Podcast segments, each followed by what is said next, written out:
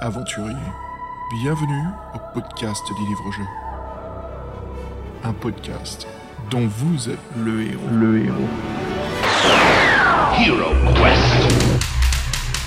Hey, salut les aventuriers et bienvenue à un nouvel épisode du podcast dont vous êtes le héros, l'épisode 67. Salut Fred, comment ça va mec? Bah ça va et toi euh, J'espère que tout va bien de ton côté. Euh, malheureusement elle a un peu marqué la temporalité de ce podcast, on va essayer de pas trop en parler, mais bon voilà, euh, si vous avez du temps, les, les- les auditeurs, les jours qui arrivent, bah espérons, on va essayer de vous détendre un peu, vous divertir et quoi de mieux pour se divertir qu'un bon petit jeu et un jeu de société par exemple. Exactement, c'est ça, hein, quand on se retrouve enfermé à la maison, bah il faut aller au grenier ou peut-être à la cave et puis on vous propose, voilà, pour ce numéro, de redécouvrir ou pour certains de découvrir le fameux jeu de plateau Hero Quest. Hero Quest. Déchaîne les forces du mal.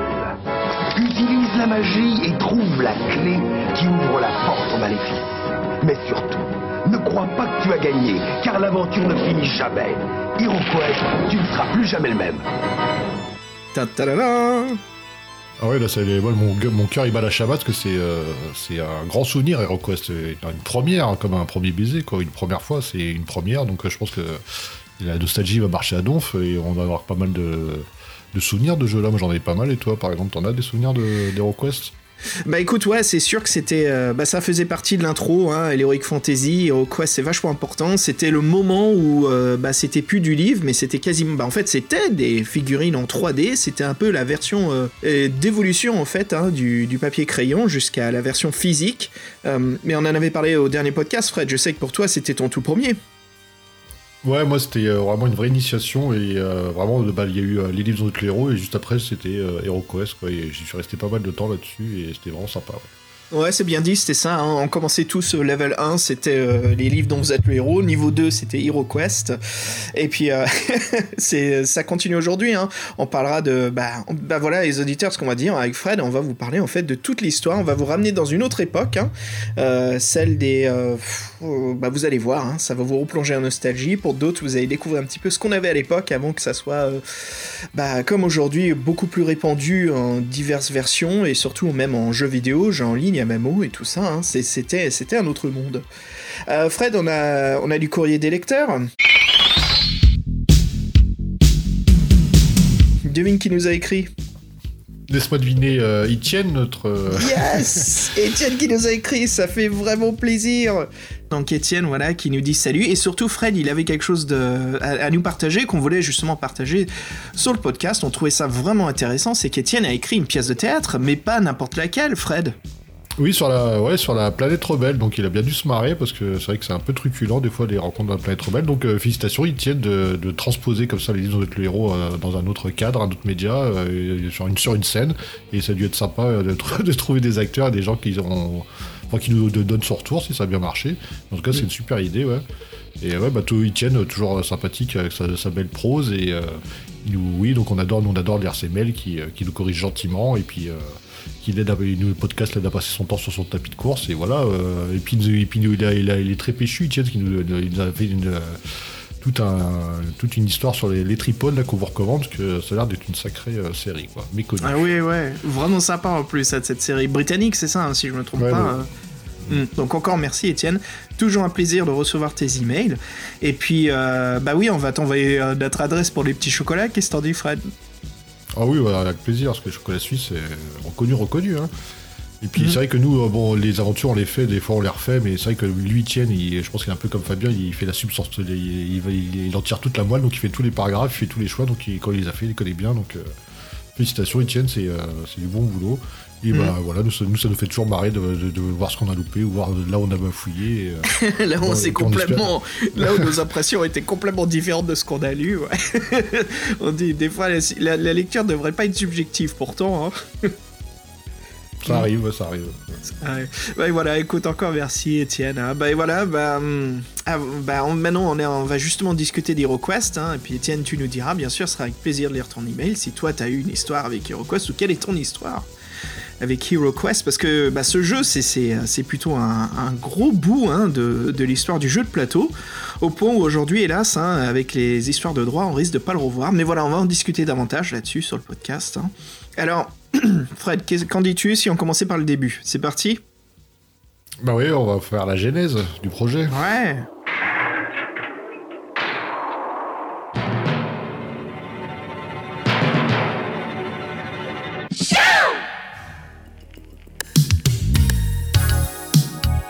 Bah alors, qu'est-ce qu'est HeroQuest? HeroQuest, c'est l'alliance entre le Games Workshop et la société MB, Milton Bradley.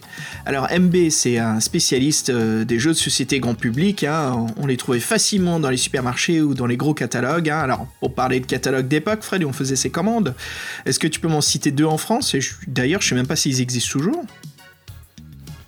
Euh, alors oui, c'est une bonne question. Alors, je vais t'en citer un que tu connais pas et qui existe sûrement plus, qui s'appelait les Verbaudet, mais sans oui, c'était euh, la Redoute et les Trois Suisses, c'est ça Ça, je me souviens, ouais. Les Verbaudet, je connais pas, mais les Trois Suisses, ouais, la Redoute, hein, ça. Je sais que les Trois Suisses, existent euh, toujours maintenant en ligne, hein, surtout avec un, redesign, hein, un retravail du logo, donc très très moderne. Mais ouais, voilà, pour une époque, pour nous, c'était les gros pavés qu'on recevait, et puis on feuilletait dans la page des, des jeux de plateau, et hop, qu'est-ce qu'on voyait? L'Heroic Fantasy, c'était chouette. Alors, alors pour le plaisir, Fred, on va citer quelques jeux des années 80 hein, de Milton Bradley hein, pour, pour, pour qu'on se souvienne un petit peu de l'importance qu'ils avaient dans notre enfance. Hein. Euh, tu te souviens du Docteur Maboul?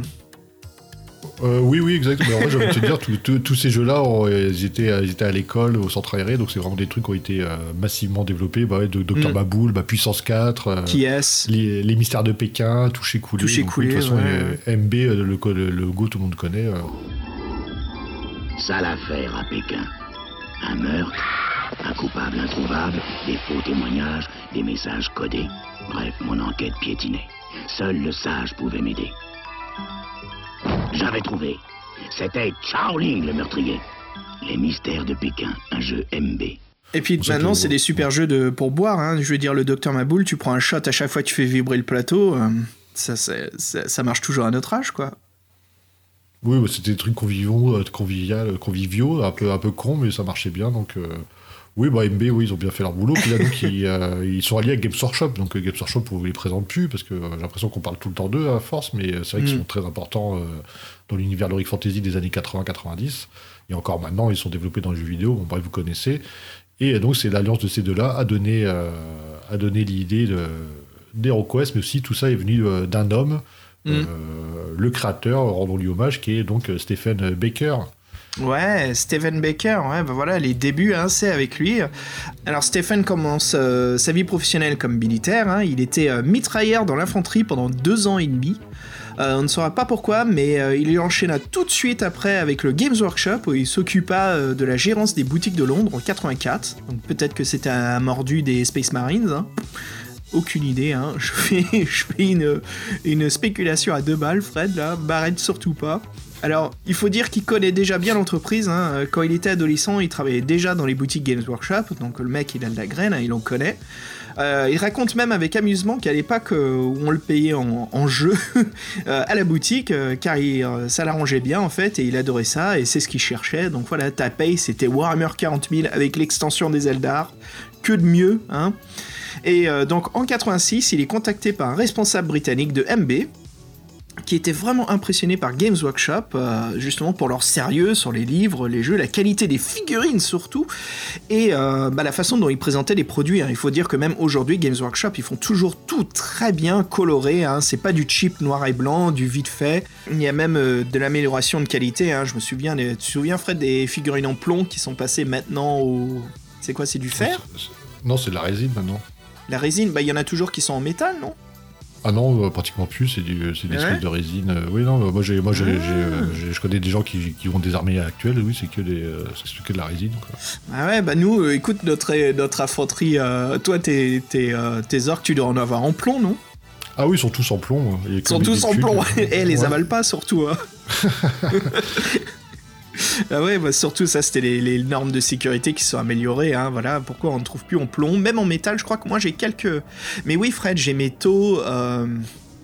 Mes taux, euh, comment c'était quoi? C'était les, les euh, stealth qui sont tous en métal. Et mon ancienne armée de Space Marines, euh, avec mes vétérans, mes chapelains et tout, c'est euh, c'est c'est ceux qui avaient les anciens bazookas qui se mettaient sur les épaules avec des coussins.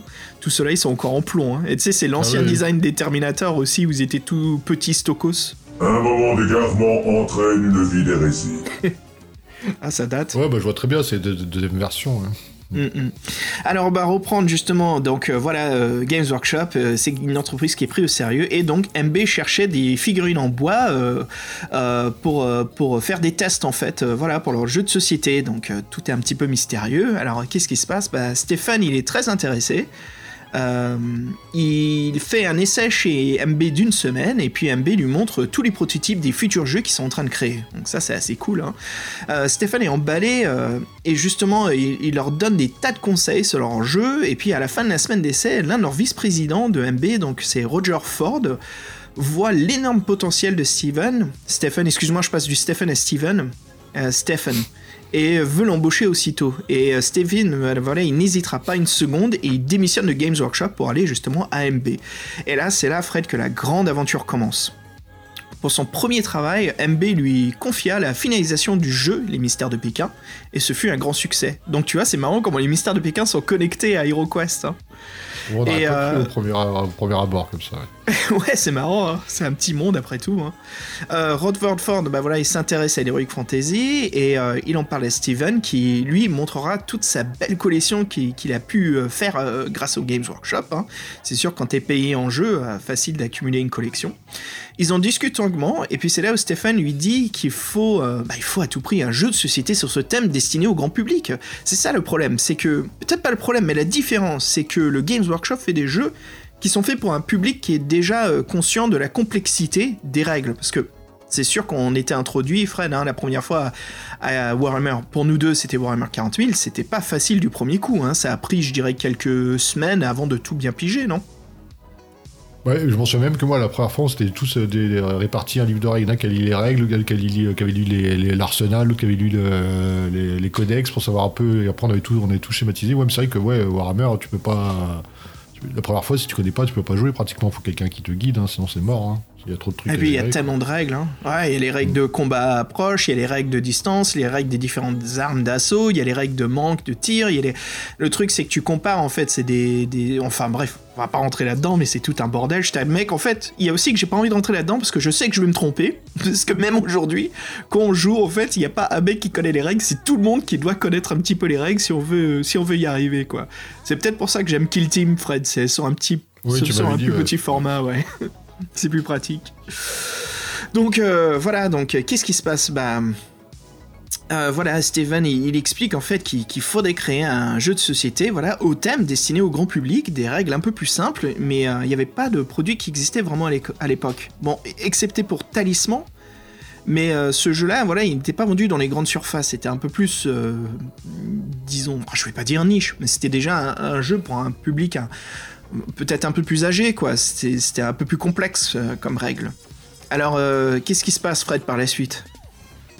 Bah, comme on l'avait dit, Stéphane, il, lui, il avait travaillé pour Games Workshop, donc il est resté en bon terme avec eux. Donc il les contacte, tout simplement. Euh, eux, eux ils, apprécient l'idée aussi, parce que for- forcément, euh, eux, pareil, ils sont pas, sont pas dans leur, leur boutique, elles sont connues, mais ils sont pas dans les supermarchés, donc ça leur fait toucher un public différent. Et euh, donc voilà, c'est pour eux, c'est une belle opportunité à faire de nouvelles ventes. Donc ils, décident de s'allier avec euh, MB.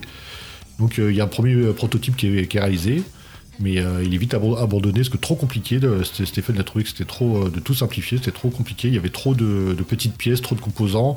Euh, il disait que de toute façon, c'est en plus les gamins, il faudrait forcément tout perdre. Donc euh, bref, euh, Est-ce que, est-ce que tu crois que ce prototype, c'est devenu par la cible Warhammer Quest? Parce que putain, pour le connaître, celui-là aussi, c'est complexe. hein. Oh, les pièces. Enfin, pardon, vas-y, Fred, je Ouais, donc, euh, donc ce prototype, c'est donné des idées. Il s'est dit que le, le- il devait avoir un plateau et que le plateau, il fallait qu'il soit en trois parties maximum, euh, bien décoré, tout ça. Et donc, ce qu'il voulait, c'est que euh, c'est faire un jeu de plateau classique, mais avec des éléments de jeu de rôle. Donc, comment il s'y est pris? Donc il- bien sûr, il- lui, le talisman, il connaît, donc il connaît bien, mais bon, il fait la, même critique qu'on pourrait faire, surtout Fabien, qui est en fait que les parties sont interminables. Donc, euh, Bah quoi, c'est rien une partie de ouais, 8 ouais. heures. C'est rien 8 heures. Oui, c'est rien, ouais. 8-9 donc lui, heures. il voulait- euh, lui, il, il spécifiait bien qu'il voulait pas ça pour son jeu, donc il voulait quelque chose de coopératif, mais euh, pas de gagnant ni de perdant. Euh, tous les joueurs euh, collaborent ensemble. C'est vrai que dans Talisman, c'est chacun pour, chacun pour soi. Hmm. Bah, en surtout fait, avec euh, toi, ouais. Oui, oui. Tu parles la dernière fois, bon bref, on n'en parlera pas, mais qu'est-ce qu'il a la dernière fois? Toad, Toad, Toad. Ouais, Toad, ah oui, Toad, tu te l'es tapé, ouais, t'étais dans la merde. Ah, c'est chiant. J'ai tout perdu. Et alors donc voilà, donc il, euh, il refait un nouveau, un nouveau prototype, euh, ça prend beaucoup de temps. euh, il y a la réunion finale avec les axes MB, là, avec la direction de MB. Bon bien sûr il était, pas, il un peu stressé tout ça. En plus il avait des craintes parce qu'il y avait quand même pas mal d'éléments, donc ça représentait un coût financier vu la masse s'est développée à un niveau industriel. Donc voilà, il y a, ce petit problème financier. Euh, il disait que la veille, il travaille encore sur son projet. Euh, ce qu'il veut, c'est trouver un axe d'approche pour expliquer aux pontes de MB comment, ça, comment les accrocher, quoi. Parce qu'il connaissait rien au jeu de rôle. Donc il fallait faire quelque chose de rapide, concis et surtout très convaincant. Donc ce qu'il a fait, en fait, c'est qu'il a insisté sur le, sur le plateau. Il a fait un très beau plateau euh, en trois parties, donc, il savait que les gens de marketing seraient là, et que si le plateau était beau, bah, il aurait des points. Et ben en fait, c'est un peu passé avec son enthousiasme et le plateau, euh, il a convaincu la direction. Et donc c'est comme ça que MB a été emballé, ils ont donné leur accord, et donc le jeu est sorti en masse, et donc Stéphane a gagné son pari. Et donc euh, après cette réunion, euh, la fabrication et les constructions finales de toutes les pièces du jeu ont pris quand même 18 mois, donc c'est quand même un sacré boulot. C'est vrai que dans. euh, moi, je me souviens qu'en fait, HeroQuest, ouais, ce qui était vraiment marrant, c'est que tu pouvais te resservir de, la boîte de base des années après, même si tu jouais plus à HeroQuest, qu'il y avait tellement de décors. donc c'était assez sympa tout ça. Et donc, on arrive au lancement. Tu t'en souviens de la date, Xav? Oui, le jeu il sort en 1989 au Royaume-Uni et bien sûr c'est un énorme best-seller. hein. Il fut reconnu comme le meilleur jeu familial de l'année. Il se vendra à plus de 126 000 boîtes la première année, Fred. C'est énorme. Hein Pour un jeu de société, ouais, c'est pas mal du tout. ouais. Mm. Il sortira ensuite en France, en Allemagne, aux Pays-Bas, en Italie, en Espagne, hein, en Scandinavie, en Suisse, et puis plus tard aux États-Unis et en Grèce. Voilà, donc la boîte de jeu d'ailleurs est très belle, c'est une grande campagne publicitaire euh, qui, tape à l'œil, hein. c'est un truc bien sûr qui... euh, bah, nous les mômes, on est fous quand on voit ça, hein, super couverture. Le chiffre d'affaires pour la vente dans, dans ce jeu est considérable en Europe. MB et Games Workshop se frottent les mains. C'est sûr que c'est un tas de thunes qui arrivent d'un coup. Euh, évidemment, quand un jeu marche, hein, il faut des extensions, voire même une suite. hein. Et puis une personne importante de chez MB qui viendra les aider. Bah, Fred, il s'agira de. Oui, de Ben Rathbone, ou Rathbone en français. Euh, Rathbone, donc euh, lui, donc il était chez MB, donc euh, il vient épauler euh, Stephen, et lui, il est spécialiste des jeux de stratégie. Et, euh, son idée, c'est que les jeux, de stratégie, ça doit être amusant avant tout et euh, pas trop sérieux. Donc déjà, enfant, il avait un petit historique, c'est qu'il aimait concevoir des jeux et des règles faciles avec ses frères. Et il a travaillé des- rapidement comme assistant designer chez MB, puis il a vite grimpé les échelons. Et donc, il heureusement pour, nous et euh, pour Stéphane, lui aussi, était fan d'histoire et de Rick Fantasy. Donc, il, euh, il a travaillé sur le projet HeroQuest et il continue toujours à travailler dans les jeux à ce jour. Donc, c'est euh, une pointe des jeux de, des jeux de société, Ben Rathbone. Et en fait, euh, on- tout à l'heure, on parlait donc du lancement de d'HeroQuest, et c'est vrai que si vous vous souvenez, il y avait même carrément une publicité à la télé, quoi. Et donc, il reprenait un peu les personnages euh, de la, de la- le personnage de la couverture, qui est le barbare euh, Conan, j'ai envie de dire, quoi.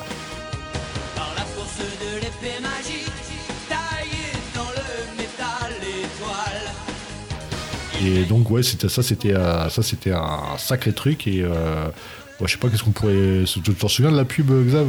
Ah, ça, je me souviens de la pub, Fred. Elle était excellente parce que. On avait un super habillage comme dans les génériques des dessins animés des années 80 au début. On avait des acteurs euh, qui jouaient les personnages physiques, hein, les petites miniatures du plateau.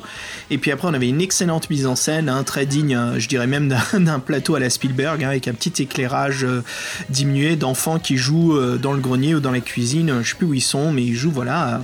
Un mélange, donc le jeu de plateau, on voit bien que c'est un mélange entre le jeu de rôle, hein, surtout Donjons et Dragons, et le jeu de plateau, avec euh, des plans rapprochés, euh, même des, euh, shootés à la, comment dire, au macro. On voit un petit peu les figurines de très proche, hein, euh, mises à l'échelle, comme ça on est carrément à fond dans l'ambiance euh, du jeu de plateau. Et puis après, il y a même euh, des plans où. Je crois que Fred, il y avait des, orques, non? Il y avait carrément des. Ils avaient déguisé des acteurs en orques avec des boucliers et tout qui, se battaient contre les héros. Donc euh, c'était c'était vraiment un truc super de voir euh, de voir la télévision. C'était très emballant en fait, et c'est c'est sûr que c'était soit le cadeau anniversaire ou de Noël qu'on voulait tout ça. Ah bah oui, c'est vrai que c'était beaucoup plus dynamique que, que le Cluedo, par exemple, tu vois. Ah ouais. non, non, t'as bien fait de dire ça parce qu'en effet, pour MB, c'était. Ça sortait beaucoup de leurs autres jeux de plateau, quoi. Celui-ci, il y avait beaucoup plus de pièces et surtout de pièces de qualité, vu que c'était. Euh, euh, J'ai envie de dire Games Workshop, mais c'était une partie de Games Workshop qui s'appelle donc Citadel Miniature, qui est leur division de, de création et de moulage euh, de, de figurines, quoi, qui est derrière tout ça. Ouais, de toute façon, on rev- on reviendra dessus. ouais. Ouais, on va justement revenir dessus. Parce que d'abord, avant d'aller ce qu'il y a dans la boîte, on va déjà parler de la boîte elle-même, Fred. Parce que ce dessin de couverture, il était magnifique. Franchement, magnifique. Alors, pour le. Pour l'expliquer un petit peu à notre public, qu'est-ce qui- qu'est-ce qu'il y a dessus?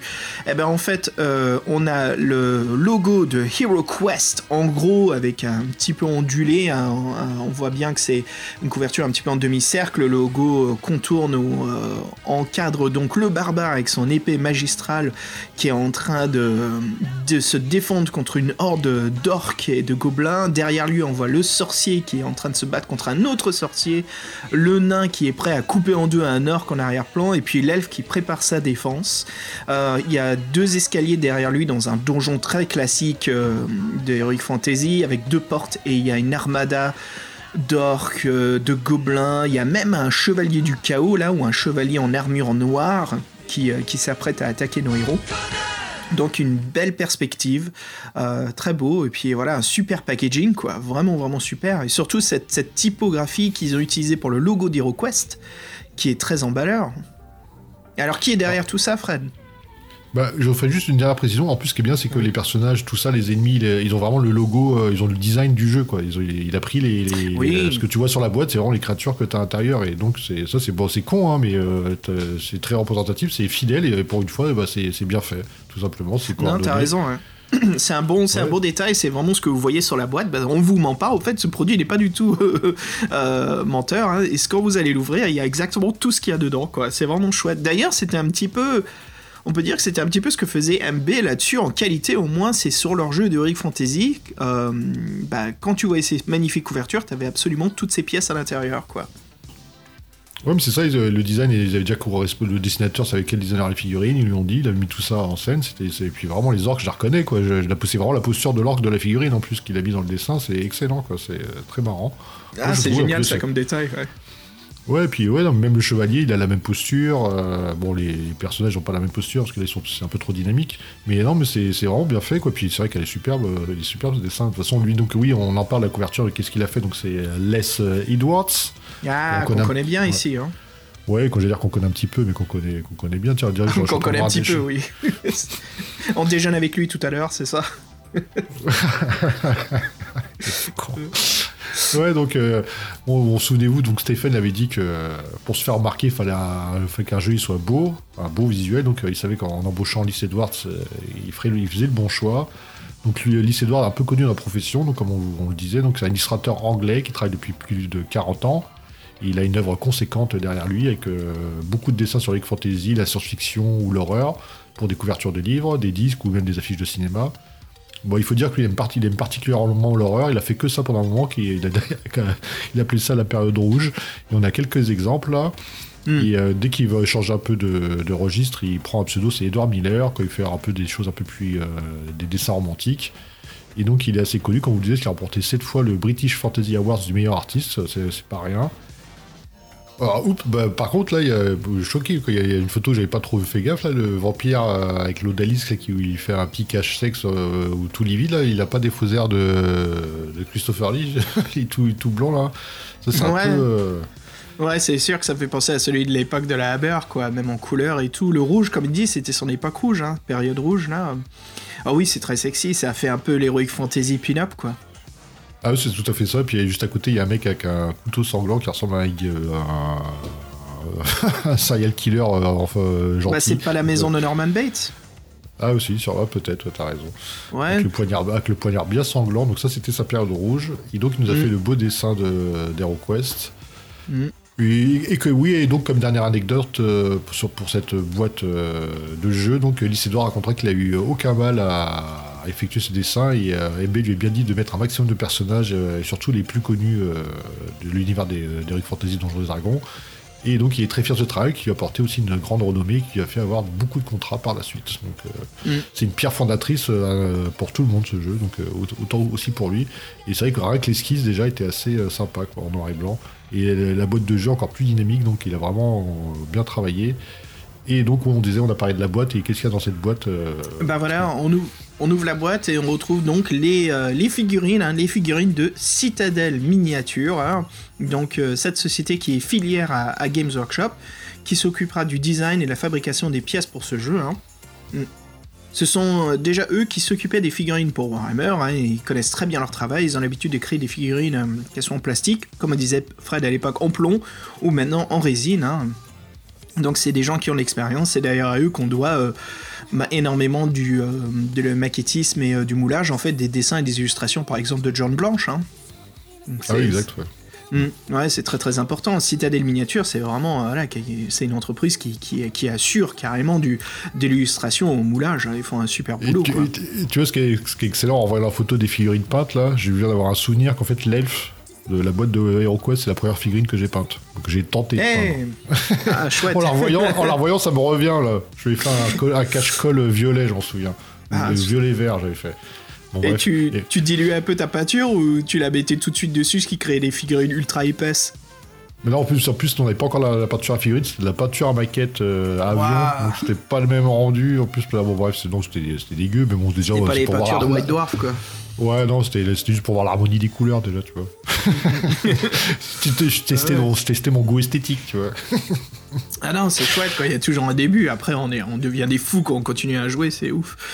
Euh, alors, Fred, petite dernière anecdote hein, concernant HeroQuest, hein, euh, c'est qu'elles sont, voilà, les figurines seront en plastique, hein, mais d'une seule couleur uniforme, ce qui décevra pas mal de fans. Mais bon, après, plus tard, voilà, il y a une extension qui sortira euh, avec euh, des figurines de meilleure qualité, et puis bien sûr, cette fois-ci, qu'on pourra peindre beaucoup plus facilement. Donc, Fred, le jeu arrive en France? Oui, assez rapidement, donc euh, 89, euh, succès immédiat comme en Angleterre. Euh, campagne de pub efficace aussi, euh, surtout comme vous disiez, il n'y a pas de jeu sur ce thème-là sur le marché à l'époque. Donc il faut savoir donc, que le jeu a bien, bien marché, donc on, le retrouve, euh, on peut le trouver dans l'occasion de nos jours encore, donc assez difficilement, surtout en état complet. Bon, comme vous disiez, il y a quand même pas mal de petites pièces, il y a pas mal de dés aussi, hein, donc en tout il y a 35 figurines et, ainsi que des éléments de décor. Donc il y a aussi deux cartes, euh, donc voilà, donc euh, c'est assez difficile de trouver en complet. Et sachant donc euh, très rapidement, aussi en 90, il y a une, nouvelle- il y a une édition que j'appelle nouvelle édition, HeroQuest nouvelle édition, qui sortira quelques bonus, il y aura 12 figurines supplémentaires et un ajout de 13 nouvelles quêtes dans le livret. Donc euh, bon, on va faire quand même un petit topo de, du scénario de la, du topo de base de HeroQuest. Donc qu'est-ce que c'est? Donc on est euh, les forces du chaos sont partout dans le royaume de Lortom.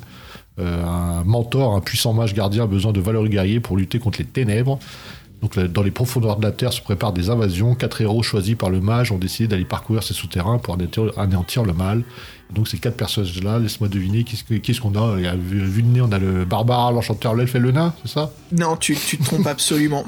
On a euh, le chevalier, on a le- l'élémentaliste, euh, le warlock et. euh, J'en sais rien, moi.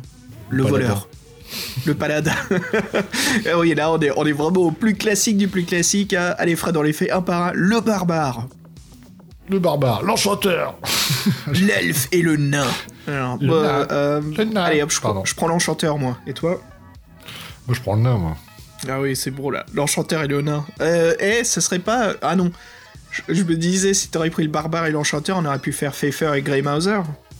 Ah oui, ouais, ou, euh, ou, euh, le jeu euh, le jeu double face. Là. Double face. Ah oui Ah oui, de- des livres dont vous êtes ça, le héros. c'est ça, c'est. Il y en a ouais, un comme pas- ça, c'est ouais. Pas, c'est pas, c'est pas un magicien contre un barbare, justement. le- il y en a un comme ça, oui, parce que le, le plus connu, c'est le Clash des Princes. Mais bon, ça on en viendra plus tard, c'est sûr qu'on va en parler. On va enfin se faire un, un petit double jeu cette année. Il serait temps. Hein Ce serait Ah oui, serait temps, ça l'air sympa. ouais. Mm, mm. Alors, euh, pour résumer vite fait, qui sont ces quatre personnages? Fred le Barbare, hein, c'est le personnage que beaucoup de joueurs aiment utiliser. hein. Il est redoutable, il inspire la peur face à ses ennemis. Physique imposant, tout en muscles, avec une longue chevelure. Euh, dommage, on n'est pas loin du, on n'est pas loin du boulette, du mulette, c'est ça? La coupe mulet. Eh, alors, il manie très bien l'épée à deux mains, hein, la géante épée à la Conan. Après, c'est ça, pourquoi on aime le barbare? Parce que c'est la physionomie, c'est la représentation de Conan le barbare, le héros de l'Heroic Fantasy. Alors, euh, il entre dans un état de frénésie guerrière quand il, ne reste plus que deux points de vie, donc c'est le personnage parfait pour faire du coup critique euh, avant de mourir, ou au moins justement pour sortir des combats les plus difficiles. Alors, le point faible, euh, c'est qu'il a du mal à combattre contre la magie. Voilà. Fred, l'enchanteur. L'enchanteur, tu voulais pas le faire, l'enchanteur Ah bah si, si, tiens, je te laisse le nain, c'est pour que je te laisse le... le- Ouais, le faire nain. le nain, le nain, le- comme les petits pimous, euh, petit mais costaud, Ouais. Euh, phy- physique bourru, longue barbe, euh, blanche attachée. euh, il maille très bien ça à la machette avec une force étonnante. Je pense que c'est une hache plutôt, il veut dire non. La hachette, intrépide comme tous les nains, mais beaucoup moins vive que l'elfe. Donc, euh, par contre, son petit, son petit truc bien, c'est qu'il est moins rapide, mais lui, c'est détecter les pièges et les portes secrètes. Donc, si vous Eh, voulez, euh, si le vous voulez mécanicien. connaître les secrets, il faut suivre le nain comme d'hab. quoi. Ouais, ouais, ouais. Eh ben, l'enchanteur, qui c'est ben, C'est le très puissant, hein, le maître des arcanes rituels. Voilà, il porte une longue cape rouge, euh, bordeaux, avec une tenue, euh, du, de, comment une tenue euh, des, plus belle soie des sept royaumes, avec une lune et des étoiles qui sont dessinées dessus. Il connaît énormément de sortilèges depuis son grimoire, et il sait malgré tout se battre à la dague si jamais il en vient. Mais voilà, euh, son point faible, qu'est-ce que c'est? Bah, C'est qu'il n'excelle pas du tout au combat euh, proche, hein, et il n'a pas d'armure. Donc euh, c'est un peu le, le canon de verre. Oui, c'est ça, l'homme de verre, tu peux dire. L'homme de verre, en- ouais. qui reste en arrière. Et sinon, donc, pour finir, l'elfe, qui est assez équilibré, en fin de compte, il est fin, de longs cheveux gris pour le représenter, donc il n'a peur de rien et il est très rapide. Il a un bon niveau à la fois en combat et à la magie. Il est bon dans le, donc, dans le maniement de l'épée, et donc il connaît des nombreux sortilèges pour l'aider dans les situations difficiles. Donc en fait, il est bon en tout, bon en rien. quoi. Il est moyen. Mm, mm. Mais il est Alors- polyvalent, c'est bien. Le polyvalent, ouais. on a les- Et puis bien sûr, le nain et l'elfe se détestent, donc il faut jamais les mettre ensemble. voilà. Mais non, bien sûr, il n'y a pas de règle là-dessus. hein. Alors, en parlant de règles, Fred, euh, alors si on faisait un petit récap euh, rapidement de qu'est-ce que c'est les règles de, de Hero Quest. Grâce à ce disque, je peux créer une porte qui s'ouvrira sur les abysses. Il ne vous restera plus qu'à affronter Seth et à recharger l'amulette, puis à revenir ici. Alors, un petit rapide descriptif euh, qui rappelle euh, juste quelques éléments pour le déroulement d'une partie. hein. Alors, il est noté à partir de, de 2 joueurs jusqu'à 5. Alors, on pourrait croire qu'HeroQuest, euh, c'est un jeu de rôle, à cause de certains éléments du jeu, hein, comme euh, bien sûr le, paravent euh, du maître du jeu, hein, l'écran du maître du jeu qui est, dans la boîte. Mais il en est de rien, car HeroQuest, c'est bel et bien un jeu de société. Voilà. Alors Fred, parle-moi justement de ce pseudo maître du jeu.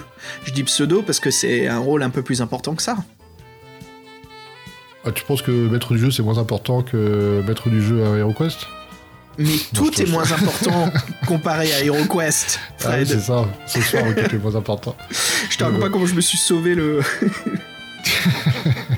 Donc oui, en fait, le, là, c'est pas le, c'est pas, euh, c'est pas le, merde, je, je trouvais plus peut-être, c'est plus l'écran du MJ, c'est l'écran du, du MJ, mais parce que là, c'est juste pour cacher vos petits pions, c'est pas pour cacher euh, votre scénario. Donc il y a une espèce de paravent, et donc il y a un des joueurs, donc on, de 2 à 5, il y a un des joueurs qui doit incarner Morcar, le sorcier maléfique. Donc c'est lui qui, contrôle les monstres. Et donc euh, il y a des quêtes qui sont écrites dans le bouquin, donc on suit, euh, on suit les- le bouquin en fin de compte. Et donc les autres, les autres joueurs, bah, ils incarnent les quatre héros qu'on vous, a- présentés. Euh, donc en fait, moins il y a de joueurs et plus c'est dur, forcément. Donc même s'il est conseillé que si vous êtes joué, qu'à deux, de prendre deux personnages, donc ça peut être sympa. Euh, donc savoir qu'en fait il y a des points de corps qui représentent les points de vie et, euh, aussi, et aussi qui représentent la force physique ainsi que les points d'esprit. Donc il y a trois caractéristiques. Et donc euh, si euh, c'est comme dans les livres dont les héros, si une personne n'a plus de points de corps, il, est mort. Donc ils choisissent, les joueurs choisissent une quête dans le livre de jeu. Euh, souvent c'est à peu près euh, une à deux heures de jeu.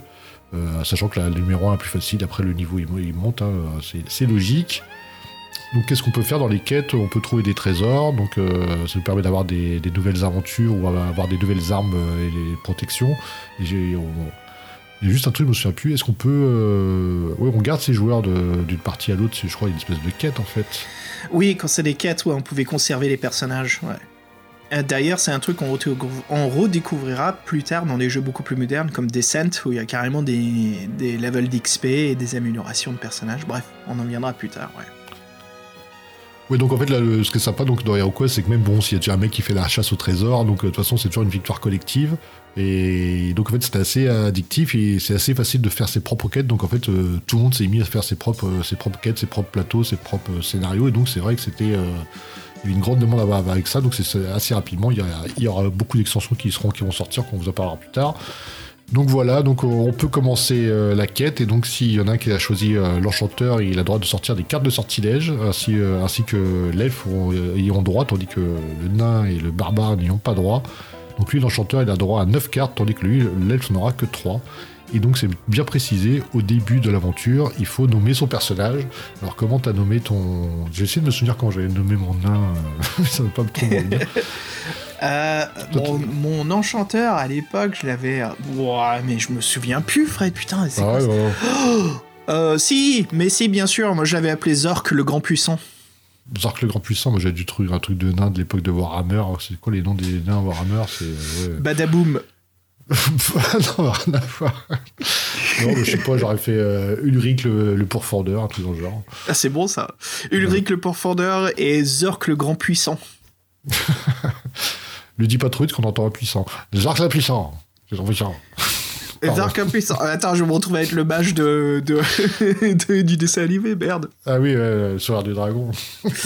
Euh, surtout la version française où il avait fait beaucoup plus nunuche que la version américaine, quoi. Ouais, merde. ouais. Ouais, donc Merci voilà, donc, Dorothée, hein. euh, merci beaucoup. hein. Tiens, ça me donne envie de boire. Donc voilà, bon, on s'égare un peu, mais donc euh, le maître de quête, il a sa quête avec, euh, avec son graphique où il y a le qui, représente le plateau de jeu. Les, euh, les joueurs, ils ont un petit, une petite feuille avec, leur inventaire. Et ils ont choisi leur petit nom. Et donc, en fait, dès que le, dès que le maître du jeu a placé le petit pion escalier, l'aventure commence ici sur, sur la carte et on peut jouer. Voilà. Mm, mm. C'est comme si on descendait dans le donjon ou on, qu'on arrivait dans le château l'aventure commence.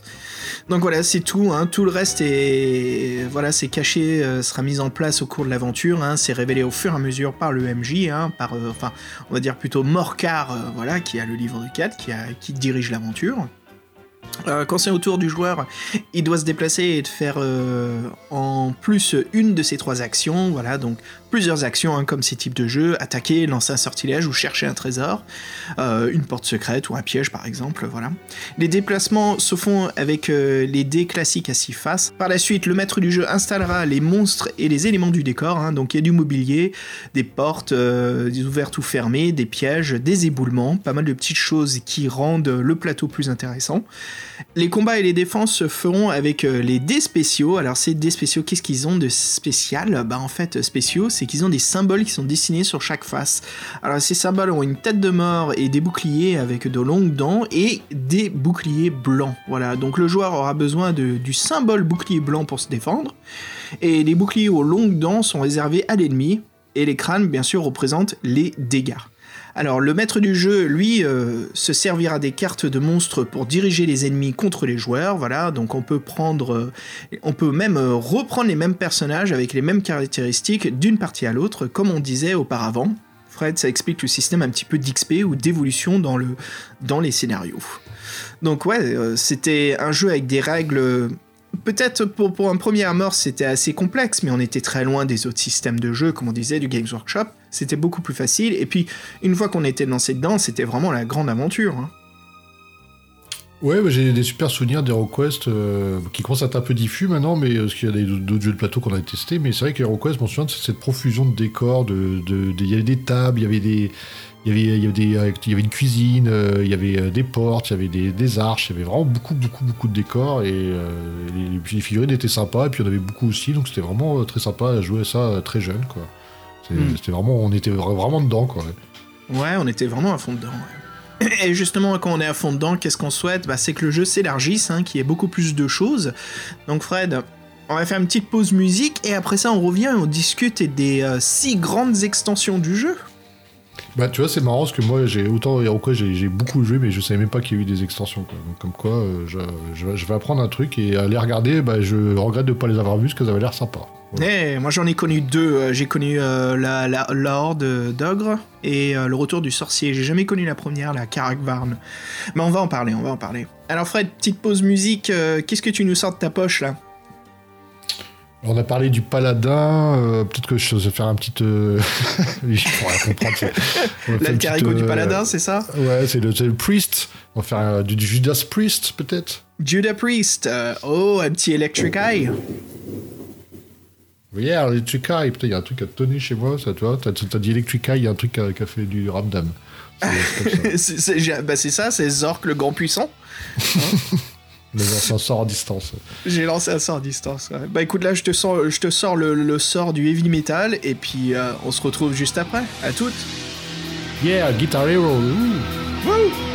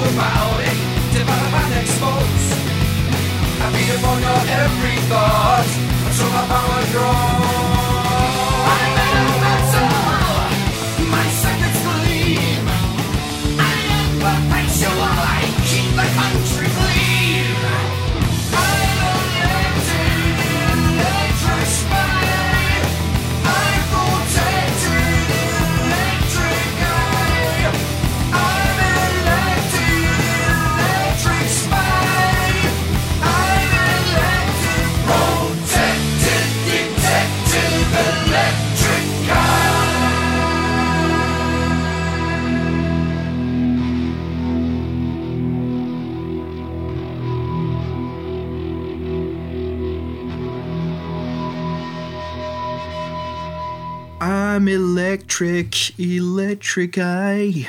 Yo, Fred, t'es où? Avec les guitares wah-wah. Je suis resté Putain, là-bas. Qu'est-ce que c'est que ça, là? La pédale wah-wah, là. C'est très dégueu. Wow, wow, wow, wow.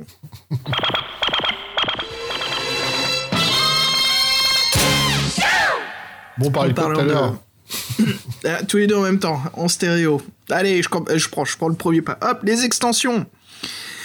Alors Fred, parle-moi des extensions de Hero Quest. Hero Quest. Bah déjà, il faudra savoir que pour les extensions, ce sera toujours euh, Lys Edwards qui les, qui les fera. Euh, par contre, il déclara que pour chacun de ses dessins, euh, l'équipe MB a bien modif- tout modifié, et qu'ils seront très exigeants avec lui et qu'ils demanderont plein de détails. Donc c'était pas, c'était moins sympa à faire que la première. Il faut savoir qu'elles sont encore de qualité et que la plupart seront repris euh, dans- pour faire des couvertures des magazines White Dwarf. Donc euh, Ah, c'est cool. Ouais, c'est bien cool. Et euh, donc, on va parler de la première, euh, celle qui est sortie, qu'on a connue aussi en France, qui est euh, Karak, euh, qui met en scène le nain, il semblerait, dans cette partie. On voit le, le nain dans l'aventure, toujours pareil, en train de s'élancer pour pourfendre une, une énorme une espèce de golem gargouille de pierre, et avec des orques tout autour, dans, dans des grottes euh, qu'on peut dire un peu de la Moria, entre guillemets, quoi. Bah justement. Très, dyna- ouais, Ouais. très dynamique, tout ça, très dynamique, euh, très épique. Et donc, euh, on avait tout de suite envie de faire le petit nain en, situation fâcheuse. Et donc, Karagvard, exactement, qu'est-ce que c'est que cette extension? Donc, elle est sortie en 89, donc assez rapidement. C'est la première. L'illustration est superbe, comme on le disait. Donc, en fait, Karagvard, c'est le nom de la forteresse la plus défensive du royaume des nains. Euh, pendant des années, ils ont vécu heureux là-bas. Personne n'est venu troubler la, quiétude de leur royaume. Euh, Bien sûr, ils sont un peu relâchés leur vigilance, du coup, bah, ils ont un peu laissé euh, le chaos revenir. Et c'est à ce moment que les grands ennemis, les orques, sont revenus avec les lutins et ils se sont alliés pour combattre les nains, justement. Et donc, ils se sont fait envahir ces fameux nains. Et malgré leur bravoure, la défaite était au bord de leur porte. Et donc, les survivants sont réunis tous à Karakvarn. Et c'est le seul endroit où ils peuvent euh, être en sécurité dans cette espèce de bastion. Et donc, il faut essayer de retrouver une espèce de parchemin qui est la carte de Green, qui est divisée en quatre et cachée dans les galeries euh, de la carte, qui sont envahies par l'ennemi, bien sûr. Et quand on aura le parchemin complet, on pourra, euh, on pourra arriver à Karakvarn pour aider les nains dans cette situation critique. Donc voilà, donc c'est une, une extension qui comporte 10 quêtes quand même, donc une espèce de 10 quêtes qui se suivent, avec euh, de nombreux éléments supplémentaires comme euh, euh, cartonnés la plupart du temps, mais aussi des figurines comme les orques, les lutins et des fimiens, une nouvelle créature qui est une espèce de, je sais pas trop comment dire, une espèce de, reptile cyclope avec une espèce de, de, de Morgenstern en, queue, quoi, c'est assez flippant. Et donc les Fimir sont des créatures de la brume et de l'obscurité qui détestent la lumière du soleil. Et quand ils se déplacent en plein jour, une brume maléfique les accompagne, les protégeant de rayons lumineux. Donc une belle saloperie. Et donc c'était un peu ça le. Et tu vois, les orques avec l'espèce de coupe hachoir à viande, là, ils sont excellents parce que je m'en souviens trop d'eux, quoi. C'est vraiment. C'était assez dynamique, les figurines, même si c'était les, les, les- les prémices, c'était déjà assez sympa, quoi. C'était assez, euh, assez bien foutu. Mm. Et donc, on l'a vu, donc euh, le but, en fait, c'est de rejoindre la forteresse des nains pour les aider, donc euh, toujours avec les mêmes personnages. Et donc, c'est une quête assez sympa. Et moi, j'aime bien qu'on met les nains en, en valeur, donc c'est c'est assez cool. J'ai envie de dire que la deuxième quête est déjà beaucoup plus euh, classique. Enfin, la deuxième extension, parce que t'as 10 quêtes Ouais. euh, dedans, c'était énorme. Ouais. C'était- C'était bien. Et puis, euh, c'est ça, les, des nouvelles figurines, les Fimir aussi, qui étaient vraiment chouettes, ouais. Comme t'as dit, ouais. Fred, le deuxième, la deuxième extension qui était euh, le, retour du sorcier, voilà encore avec une, super euh, illustration de couverture où le barbare est mis à genoux devant un, un, nécromancien, un sorcier chef dans son trône avec son armée euh, de, des morts-vivants derrière lui. Il y a même l'elfe qui est, attaché au sol. hein. Alors c'est la deuxième extension qui sort en France en 1990 et encore une fois, euh, voilà comme on l'a dit, c'est bien sûr euh, notre illustrateur qui s'occupe de la couverture. Donc voilà, c'est Les Edwards hein, qui, s'en occupe. Alors qu'est-ce qui se passe euh, dans cette histoire? Alors, le sorcier maléfique, il n'est pas mort, voilà, il reprend ses forces peu à peu pour devenir encore plus puissant et faire appel à une armée de morts-vivants. Alors, la cour des morts est composée de trois trônes, le sorcier, justement, prendra le premier. Euh, le deuxième sera occupé par Skullman, le capitaine squelettique maléfique, et puis le troisième trône sera pris donc par la reine sorcière, Kessandria. Voilà, donc ces trois diaboliques personnages s'accroît de puissance et ça sera le chaos dans le royaume. Et bien sûr, il faut que les aventuriers empêchent cela. Euh, comme la précédente extension, voilà, elle, elle comporte 10 quêtes euh, en plus, des éléments cartonnés habituels et des figurines squelettiques, momies et zombies en plus. Oui, les, euh, ils ont le, les zombies a le même hachoir que l'orque. Moi, je dis, euh, ils ont reçu le truc, sauf qu'ils ne tirent pas de la même façon. Non, mais c'est cool. Elles sont, elles sont les squelettes avec, avec la faux, ça fait penser à la mort. Classique, les momies, ouais. elles sont balèzes, ouais. Non, des belles figurines. Hein. Bon, moi, je suis, je suis un peu moins enchanté par la thématique, mais bon, c'est euh, plus, euh, oui, c'est le retour du roi, donc c'est euh, le retour du magie du sorcier, donc c'est euh, plus axé Mm. euh, nécromant, tout ça. Ça, c'est sympa. Mais alors, par contre, moi, la troisième, elle m'a fait marrer parce que pour moi, c'est un truc qui arrive assez rarement. Tu, euh, toi, c'est laquelle que t'avais joué? C'était la troisième C'était La deuxième et la troisième. Et la troisième, j'en garde des bons souvenirs, Fred. Euh, justement, parle-nous-en là de Against the Ogre Horde, qui est traduit en anglais par Contre la, la Horde d'Ogre. Contre la Horde d'Ordre, ouais, donc avec. euh, bon, là, le dessin est un peu moins réussi, je trouve. Euh, bah, t'es les, dur. les bah, les ogres, ils ont. bah, je trouve que les perspectives sont pas totalement euh, bonnes, un peu plus simplistes que ce qu'ils nous avaient montré avant. Et surtout, C'est toi la mauvaise ogres- perspective. Ouais, c'est toi, c'est moi qui me regarde avec mauvaise perspective. Non, mais les ogres, c'est un peu, euh, les ogres, c'est un peu grotesque. C'est des personnages, un peu, voilà, patibulaires. Ah, dis-moi en plus, les ogres sont grotesques, sérieux? Ouais, ouais, ils sont grotesques, euh, patibulaires. euh, ils sont Mais j'essaie de me moquer ça, de toi, mais toi tu le prends sérieusement. non, mais je j'enchaîne surtout. T'es bon quoi. Vas-y, excuse-moi, j'arrête d'interrompre. Dis-moi, dis-moi tout. Continue à me dire tout sur Against the Ogre Horde. Ouais, bon, en fait, on, est, on voit qu'on est dans une espèce, dans une espèce de vue subjective. On a l'impression, on- le héros qui est devant un pont-levis qui s'abat, euh, viole euh, rapidement, et derrière, bah, il y a une troupe immorte, une armée d'orques, d'une armée d'ogres qui sort, qui est bien belliqueux. Ils sont bien sauvages, et bien armés, bien armurés, bien, bien, euh, bien horribles. Donc on se dit que ça va être difficile. Donc, euh, mais je trouve que je la trouve un peu moins bien faite. Je trouve qu'elle est un peu moins dynamique, euh, un peu moins bien faite, quoi. Bon, ça arrive, hein, mais. mais ça reste une belle couverture avec des belles couleurs très, colorées en tout cas. Toujours avec le logo, HeroQuest qui encadre tout ça.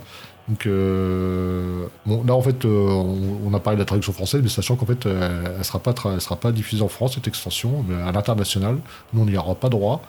Euh, donc elle est sortie en 90. Euh, donc chez nous ah, c'est un apport. Donc là il n'y a plus de y a plus de supermarché, redoute, Verbaudet, tout ça. Donc c'est une extension qui est, qui très difficile, beaucoup aussi, il y a beaucoup, les figurines sont très détaillées et très impressionnantes. Alors c'est ce que ressort en fait un peu de, de- des fans d'HeroQuest qui retiennent de cette, extension. Et donc c'est quoi le pitch? Donc en fait les ogres envahissent la Terre, ils sont très très nombreux, ils dévastent tout, sauvant la mort et la désolation. Il faut chercher la forteresse souterraine, c'est là que vit le seigneur des ogres. En le détruisant, c'est l'armée entière qui sera anéantie.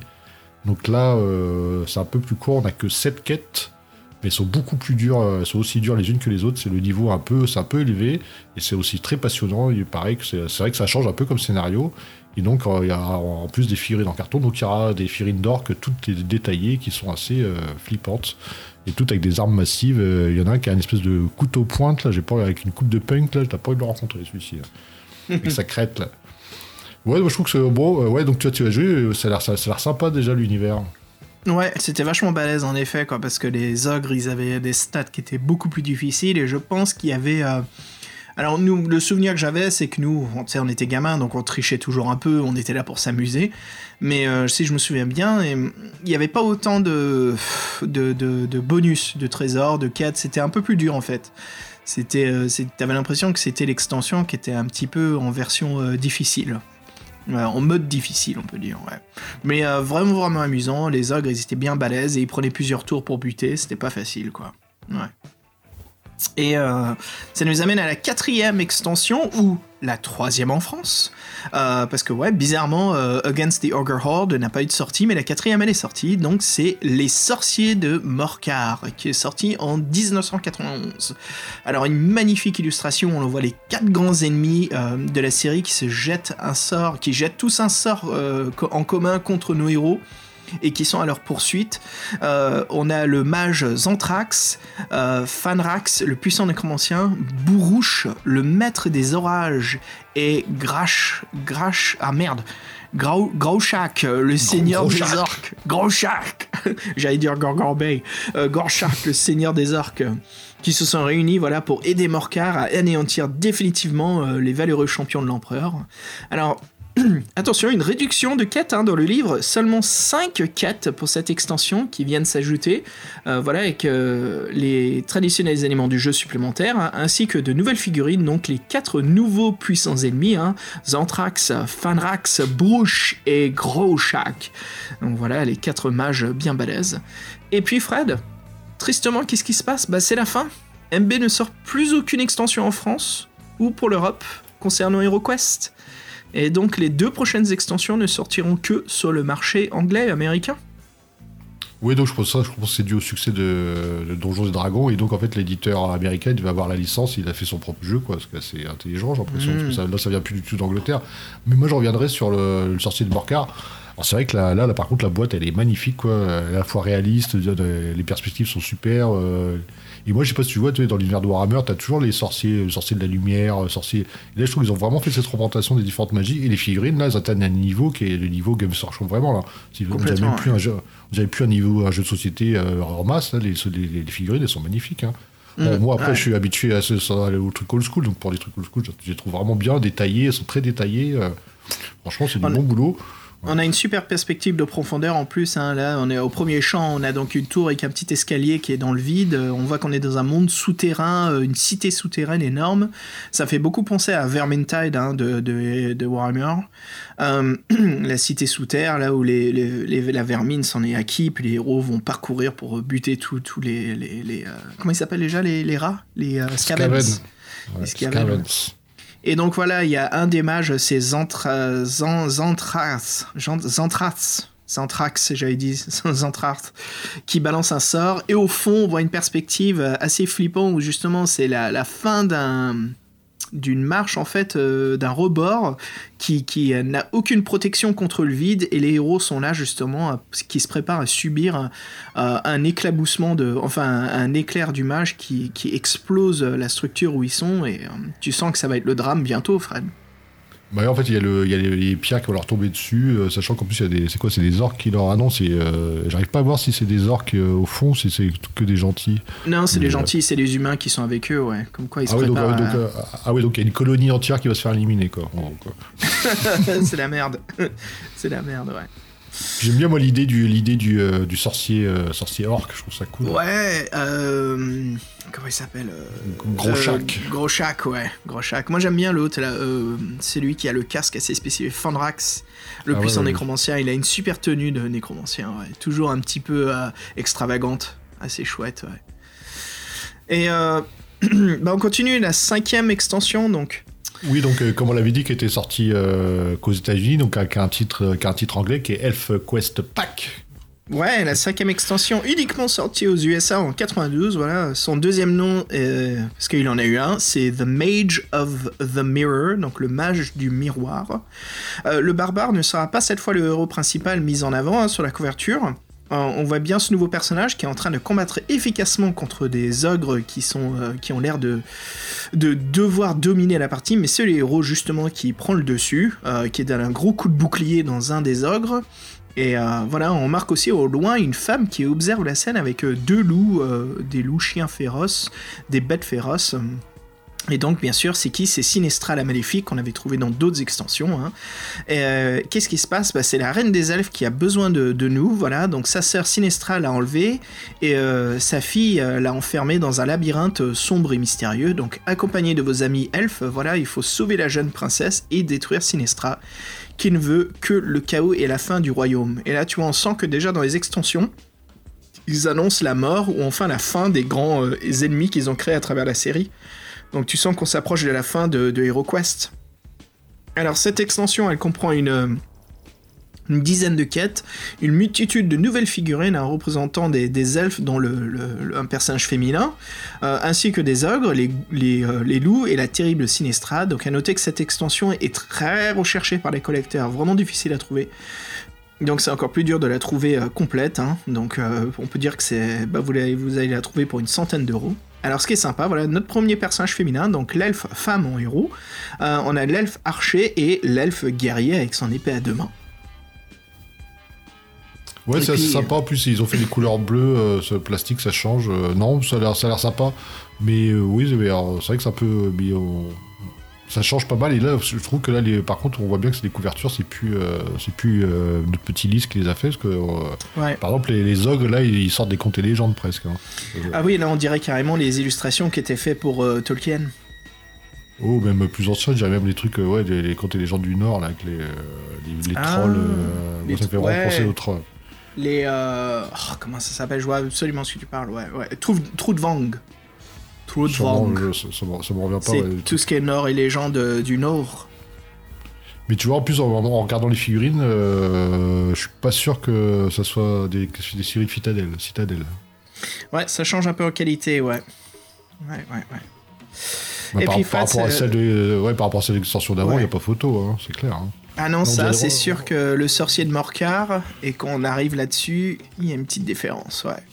Alors, on ne sait pas exactement, mais tu sens vraiment qu'il y a une qualité en moins, quoi. Ça change. Hmm. Et puis le dernier pack, Fred, la dernière extension qui sort pour HeroQuest, le pack numéro 6. Dis-nous. Oui, bah, ils avaient fait l'elfe, ils ont- sont quand même revenus au barbare, le Barbarian Quest Pack, donc euh, avec une couverture. euh, couverture euh, qui est un peu décevante. Moi, je veux dire, bon, il y a, ce qui est bien, c'est le thème. C'est le thème, euh, ça fait un peu penser, à Loup, euh, Loup, Loup Ardent, parce que c'est dans, ça se passe dans le froid. C'est, on voit un Yeti qui se jette sur le barbare, qui est en position, euh, qui est là pour le réceptionner. Il va le décapiter ou lui faire un coup de dans, dans le deux. museau. quoi. Peut-être pas coupé en deux, parce qu'il est plus grand que lui, le Yeti, mais euh, bon, voilà. Bon, après, par contre, euh, là, le dessin. Sous-estime ton barbare. Ouais, bah il va faire un coup critique, je- sûrement. Mais bon, le- en plus, le, Yeti, il a l'air un peu magos. Qui, en plus, il tient une hache, il a l'air d'avoir une boule de feu verte dans la main, donc euh, il a l'air assez euh, méchant. Oui, donc là, le- la couverture est beaucoup moins réussie. Euh, je dirais même qu'on dirait presque qu'elle est faite par un enfant, si j'exagère. Bon, on, on chipote, on chipote. Euh, donc, euh, donc, on vous le disait, la dernière extension, sortie en 92, euh, donc elle est sortie qu'aux USA, encore une fois. Et euh, donc en fait, on disait que le barbare est dans un monde euh, gelé, mais en fait, il va très vite, il va très vite se, réchauffer, parce qu'il va avoir beaucoup de combats entre des gremlins, des ours polaires, des, monstres de glace, et tout ça, ça ne sera aucun répit. Donc là, euh, quelle est l'histoire de cette quête? Donc en fait, le barbare, il retourne dans son pays natal, le froid. Il y a un grand danger, une créature maléfique d'une froideur extrême qui fut bannie il y a des années, appelée l'horreur gelée, s'est réveillée et sème le chaos et la mort. Donc il faut se dépêcher. Donc le royaume de Northland a besoin de vous. Donc il y a 10 quêtes euh, qui sont disponibles, de très belles figurines en couleur, euh, de couleur bleue, ainsi que euh, et qui sont très détaillées. Donc là, ce qui est une petite innovation, c'est que là aussi, on a une, on a une barbare qui joue avec nous. Donc on a la créature de Yeti qui a ce qu'on dirait un Ewok, un Ewok avec des cornes. Ouais, il est vraiment super. L'ours polaire, par contre, il est armuré, euh, il est pas sympa du tout. Je pense que c'est lui qu'on voit sur la couverture, en fait. Et euh, l'horreur gelée, bah, je vous raconte pas. euh, Celle-ci est assez bien faite, rien que sa hache euh, est impressionnante. Et on a même des figurines de soldats. Donc là, ouais, là, on a, ça a l'air d'être un pack de qualité. Tiens, regarde la hache, c'est sur l'horreur gelée sur la couverture. Et regarde la hache. Ah ouais, ouais, bah, c'est l'horreur gelée, bah ouais, c'est le, bah, le magicien. Donc il a l'air d'être magicien. euh, ouais, donc c'est le boss. Donc ils ont fait la confrontation contre le boss de la couverture, c'est bien. Donc là, en fait, on vous le cache pas. Donc euh, extension réussie, extension rare, extension chère. Donc petite fortune maintenant. Euh, Ça fait chier ça. Oh là là là là. Donc en fait, euh, bon, euh, comme c'est la dernière, il y a plein de, y a plein de quêtes euh, qui ont été faites par les fans, bien sûr, et, euh, et donc on peut, aussi- on peut les trouver assez facilement sur les sites. Donc voilà, si ça vous intéresse. Et donc sachant qu'on vous a menti, en fait, c'est pas vraiment, il y a une extension qui est sortie, mais qu'on n'a même pas osé dire que c'était une extension. Si, on peut la, on peut la citer surtout pour sa couverture, qui était le Ouais, bonus kit forteresse. Yes, ouais, sorti en 90, ouais. Bon, c'est quoi le kit forteresse Que là, comme ça, ça veut rien dire. Euh, j'ai, plus envie, j'ai plus envie de parler de la couverture où il y a un pseudo Skeletor qui est sympa, quoi, que, que, que Bah, du truc en lui-même. Vas-y, vas-y, moi je parlerai de ce qu'il y a dedans, je te laisse le plaisir de, de expliquer cette belle couverture. Bah, on a toujours notre donjon là, avec euh, ses dalles et ses arches en fond. Il y, a le, il y a le nain qui lève sa hache, qui nous encourage en combat. Parce qu'il y a le barbare qui combat, une espèce de magicien euh, ressemblant à Skeletor, euh, avec un casque, euh, faciès de crâne. Il est en train de, de faire une euh, pouvoir. Nous, on fait une attaque euh, d'estoc, on va le décapiter au niveau du bassin. et donc, euh, il y a quelqu'un qui est enchaîné, mais j'arrive pas trop à voir ce qui se passe. Bon, euh, donc ouais, le- l'ennemi est vraiment bien mis en valeur. C'est même lui qui bouffe la couverture, je veux dire, par rapport au, au héros. Et, Mm. euh, et ça, en fait, donc, euh, donc, je pense qu'ils ont fait la couverture la plus tape à l'œil possible pour euh, vendre le truc qui est le plus misérable possible intérieur, parce que c'est un peu une arnaque, en fait. Qu'est-ce qu'on se retrouve pour euh, 100, euh, 100 francs de l'époque là-dedans? Bah, franchement, écoute, on, on la traite d'extension, mais c'est pas vraiment une, extension à proprement parler. hein. Comme t'as dit, superbe illustration, mais qu'est-ce qu'il y a dedans? Attention, pour 100 francs, donc à savoir aujourd'hui, ça serait équivalent à 15 euros, même à cause de. À cause de la. comment dire Je pense que ça valait ouais. même plus à l'époque, quoi, l'inflation. euh, Ouais, ça devait être au moins 20, 25 euros. Alors qu'est-ce qu'on avait pour ce prix-là? On avait une boîte avec juste un bloc de feuilles, quatre misérables planches d'autocollants et un livret. Et voilà, c'est tout. Euh, ce kit, qu'est-ce qui se passe, Fred? Bah, il fait un bid, évidemment, hein, mais MB précise que le bloc de papier est épais et de grand format pour justifier son prix d'achat. Donc attention, c'est un kit avec plein de donjons, plein de choses mystérieuses, mais bon, c'est juste du papier que vous aurez pu imprimer euh, à la bibliothèque, quoi. Oui, non, je- en fait, il y a que les autocollants qui, sont, euh, qui ont été faits pour la boîte. Le reste, c'est- vous avez ça dans la boîte de base. Donc, Bref, no Yep. way. T'aurais fait ça à 5-10 euros, ça serait bien vendu, quoi. Et ça, ça aurait été surtout plus honnête. Ouais, ouais, ouais. Presto, si tu utilisais tes pouvoirs magiques pour éclairer le problème. Mais oui, euh, une petite seconde. C'est enfantin.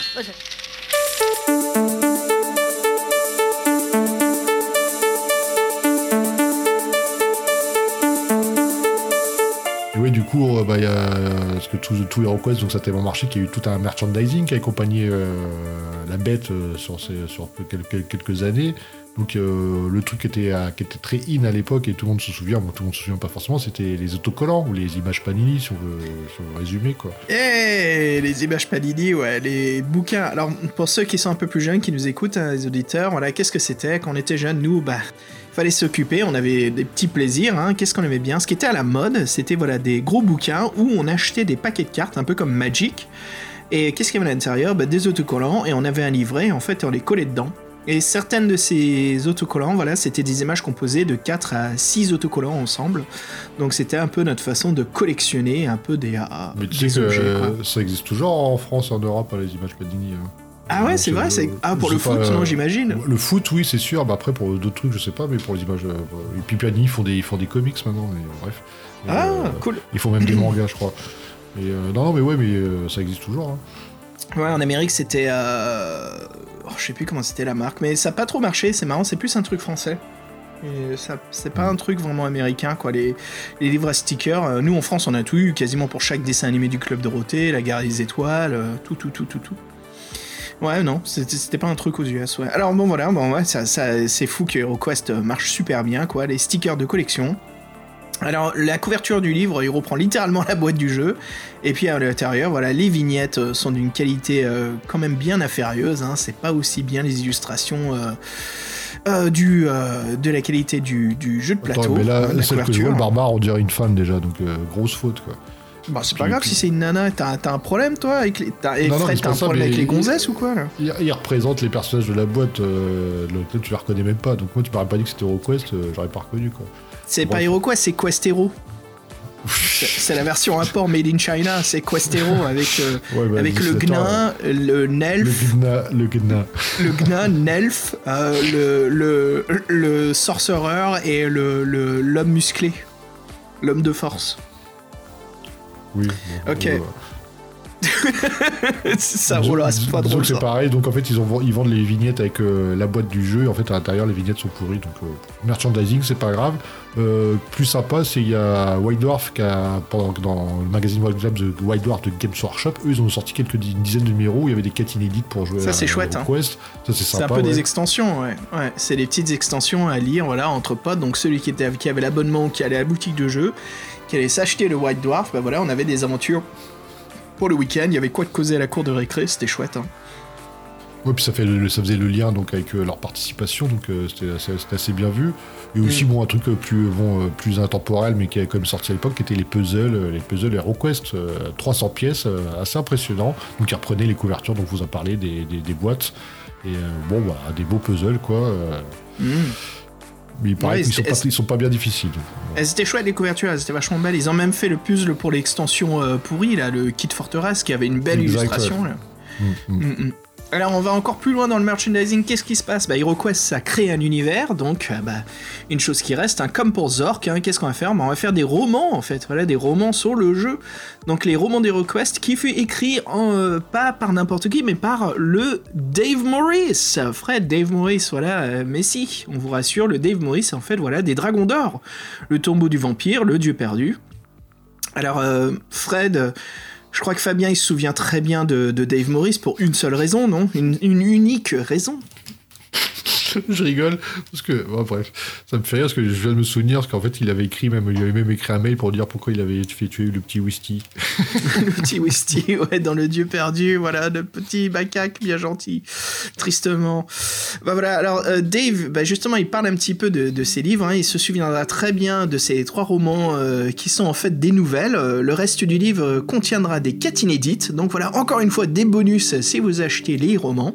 Ils ont été écrits entre 1991 et 93 uniquement pour le marché anglophone. Il n'y a jamais eu de traduction française.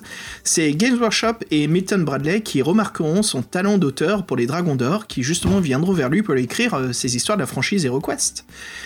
Dave, qui n'était pas le spécialiste de l'univers d'Heroic Fantasy, a voulu s'inspirer de l'univers de Jack Vance, euh, auteur américain de science-fiction, hein, euh, du, du space opéra. Mais euh, comme il ne connaissait quasi rien au jeu, justement, il inventa le monde d'HeroQuest avec des royaumes bien distincts, et il en fit même une carte qu'il dessinait lui-même à l'intérieur des livres, euh, qu'on retrouve, qui est donc The World of HeroQuest. Et au moment de la... Oh pardon, tu voulais dire un truc? Non, mais je veux dire oui, sacrée référence, Jack Vance, hein, on peut qu'applaudir. Hein. Ah oui, ça, des grands auteurs, Fred, ouais, tout à fait. Je sais que toi, t'es un grand passionné de Jack Vance. C'est quoi ton histoire préférée de lui?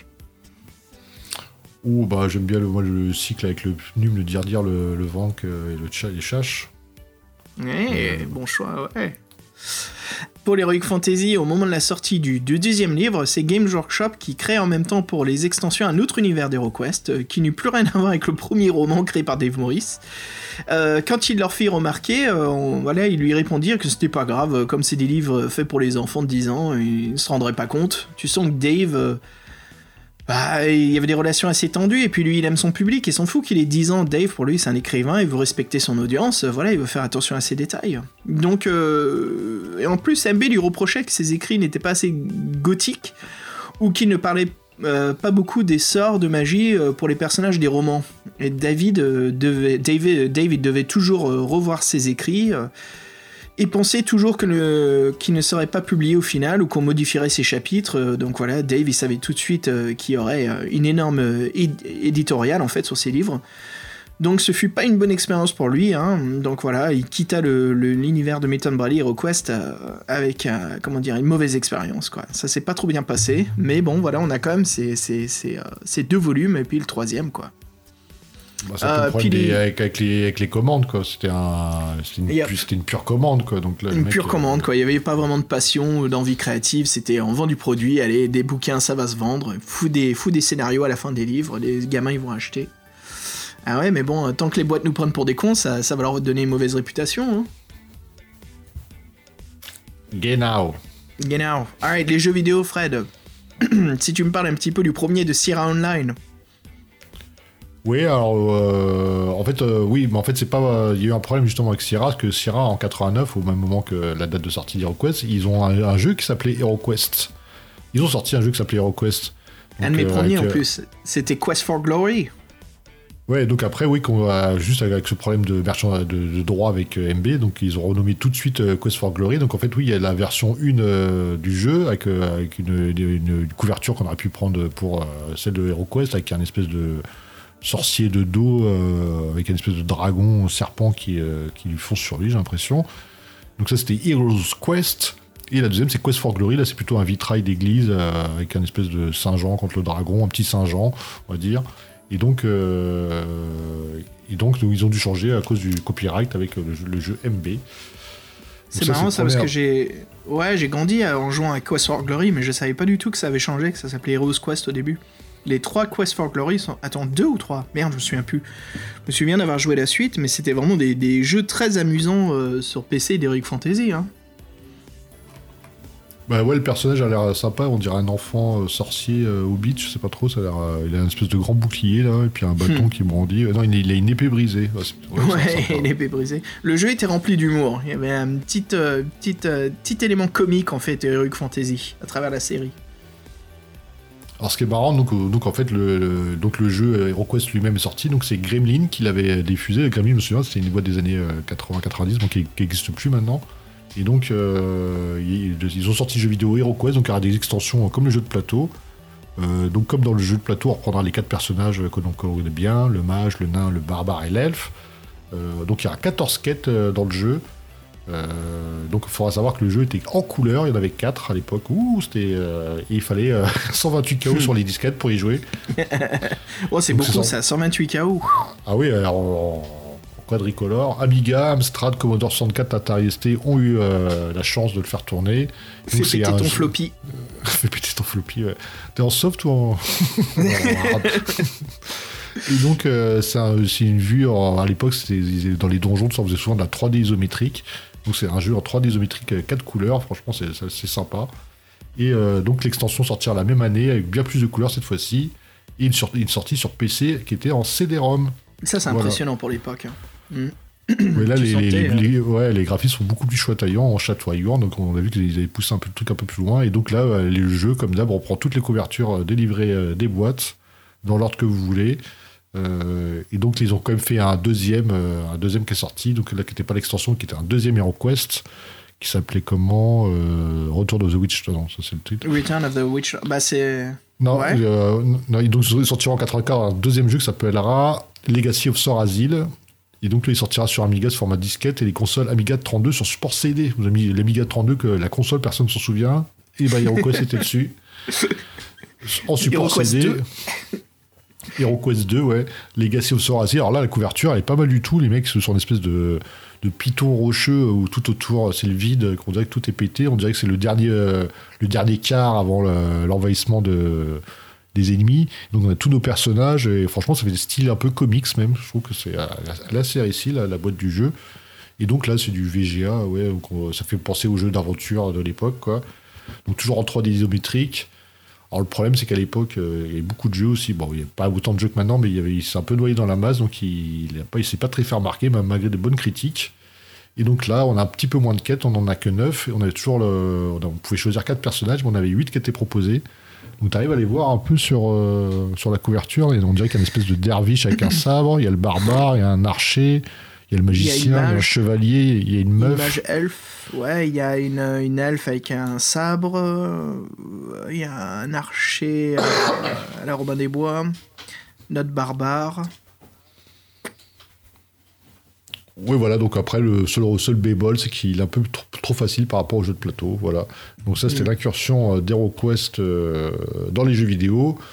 Et maintenant, on va plutôt parler de l'héritage d'HeroQuest. quoi. Ah ouais. C'est fou ce des, qui. des pseudo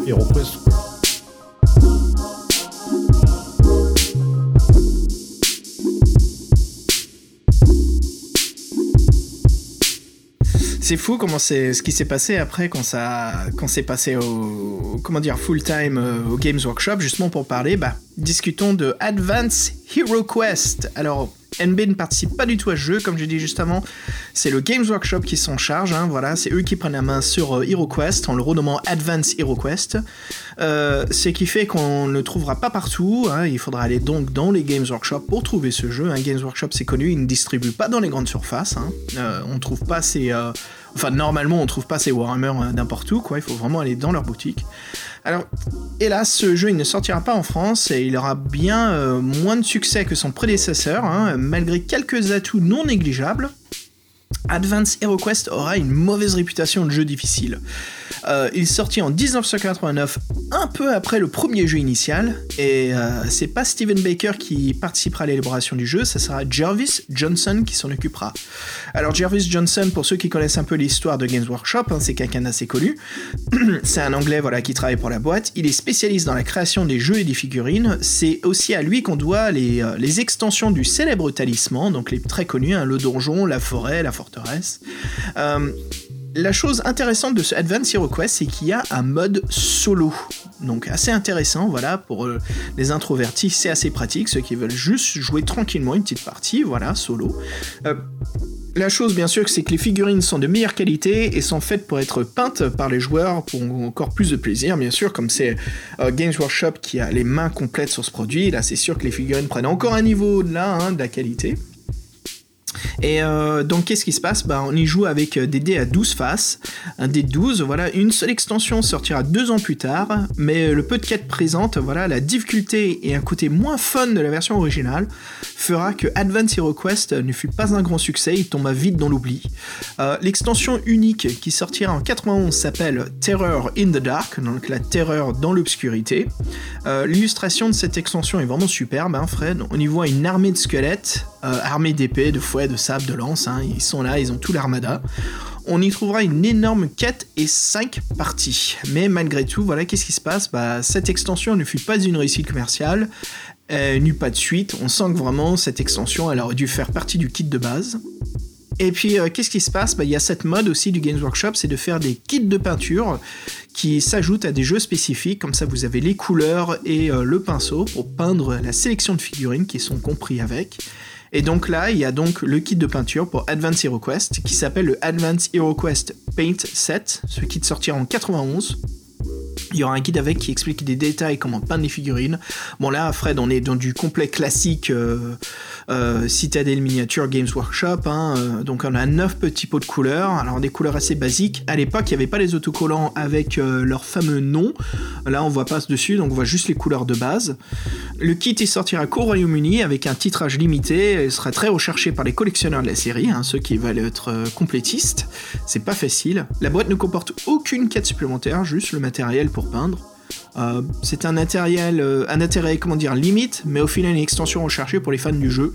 Après, moi, je t'avoue que moi j'étais un petit peu fan des, euh, kits de starter de peinture, surtout quand je m'étais lancé dans mes Space Marines au début, parce que c'était une version du codex que je trouvais moins cher. Ça, le, le- le petit magazine dedans me montrait justement comment peindre les commandants, les sergents, les capitaines. Il y avait des petits dessins, il y avait surtout les autocollants. J'ai oublié comment ça s'appelle, Fred. C'est les trucs qu'on mettait dans l'eau pour que ça colle sur les personnages. Oui, les transparents, les- je sais plus comment c'est pas ça exactement. Ouais. Les, les, euh, oui, je ne souviens plus du nom exact.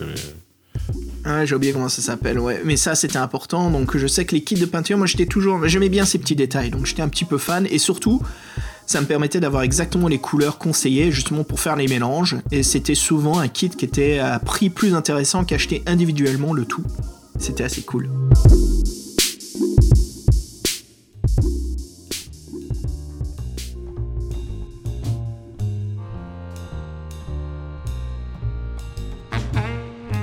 Donc, euh, Fred, qu'est-ce qui se passe?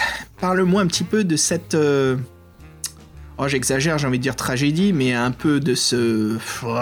C'est chiant. Pourquoi? Qu'est-ce qui se passe, ces auditeurs? Pourquoi, Fred, on n'a pas d'édition collector ou de réédition de ce jeu? Explique-nous tout. Qu'est-ce qui se passe? Oui, parce que c'est euh, vrai que ça fait 25 ans, donc ça pourrait être le, le momentum de sortir une collection, une édition collector. Alors, faut savoir qu'il y en a qui, euh, c'était en 2014, hein, qui avait 25 ans l'édition, donc là, euh, on a dépassé les 30 ans.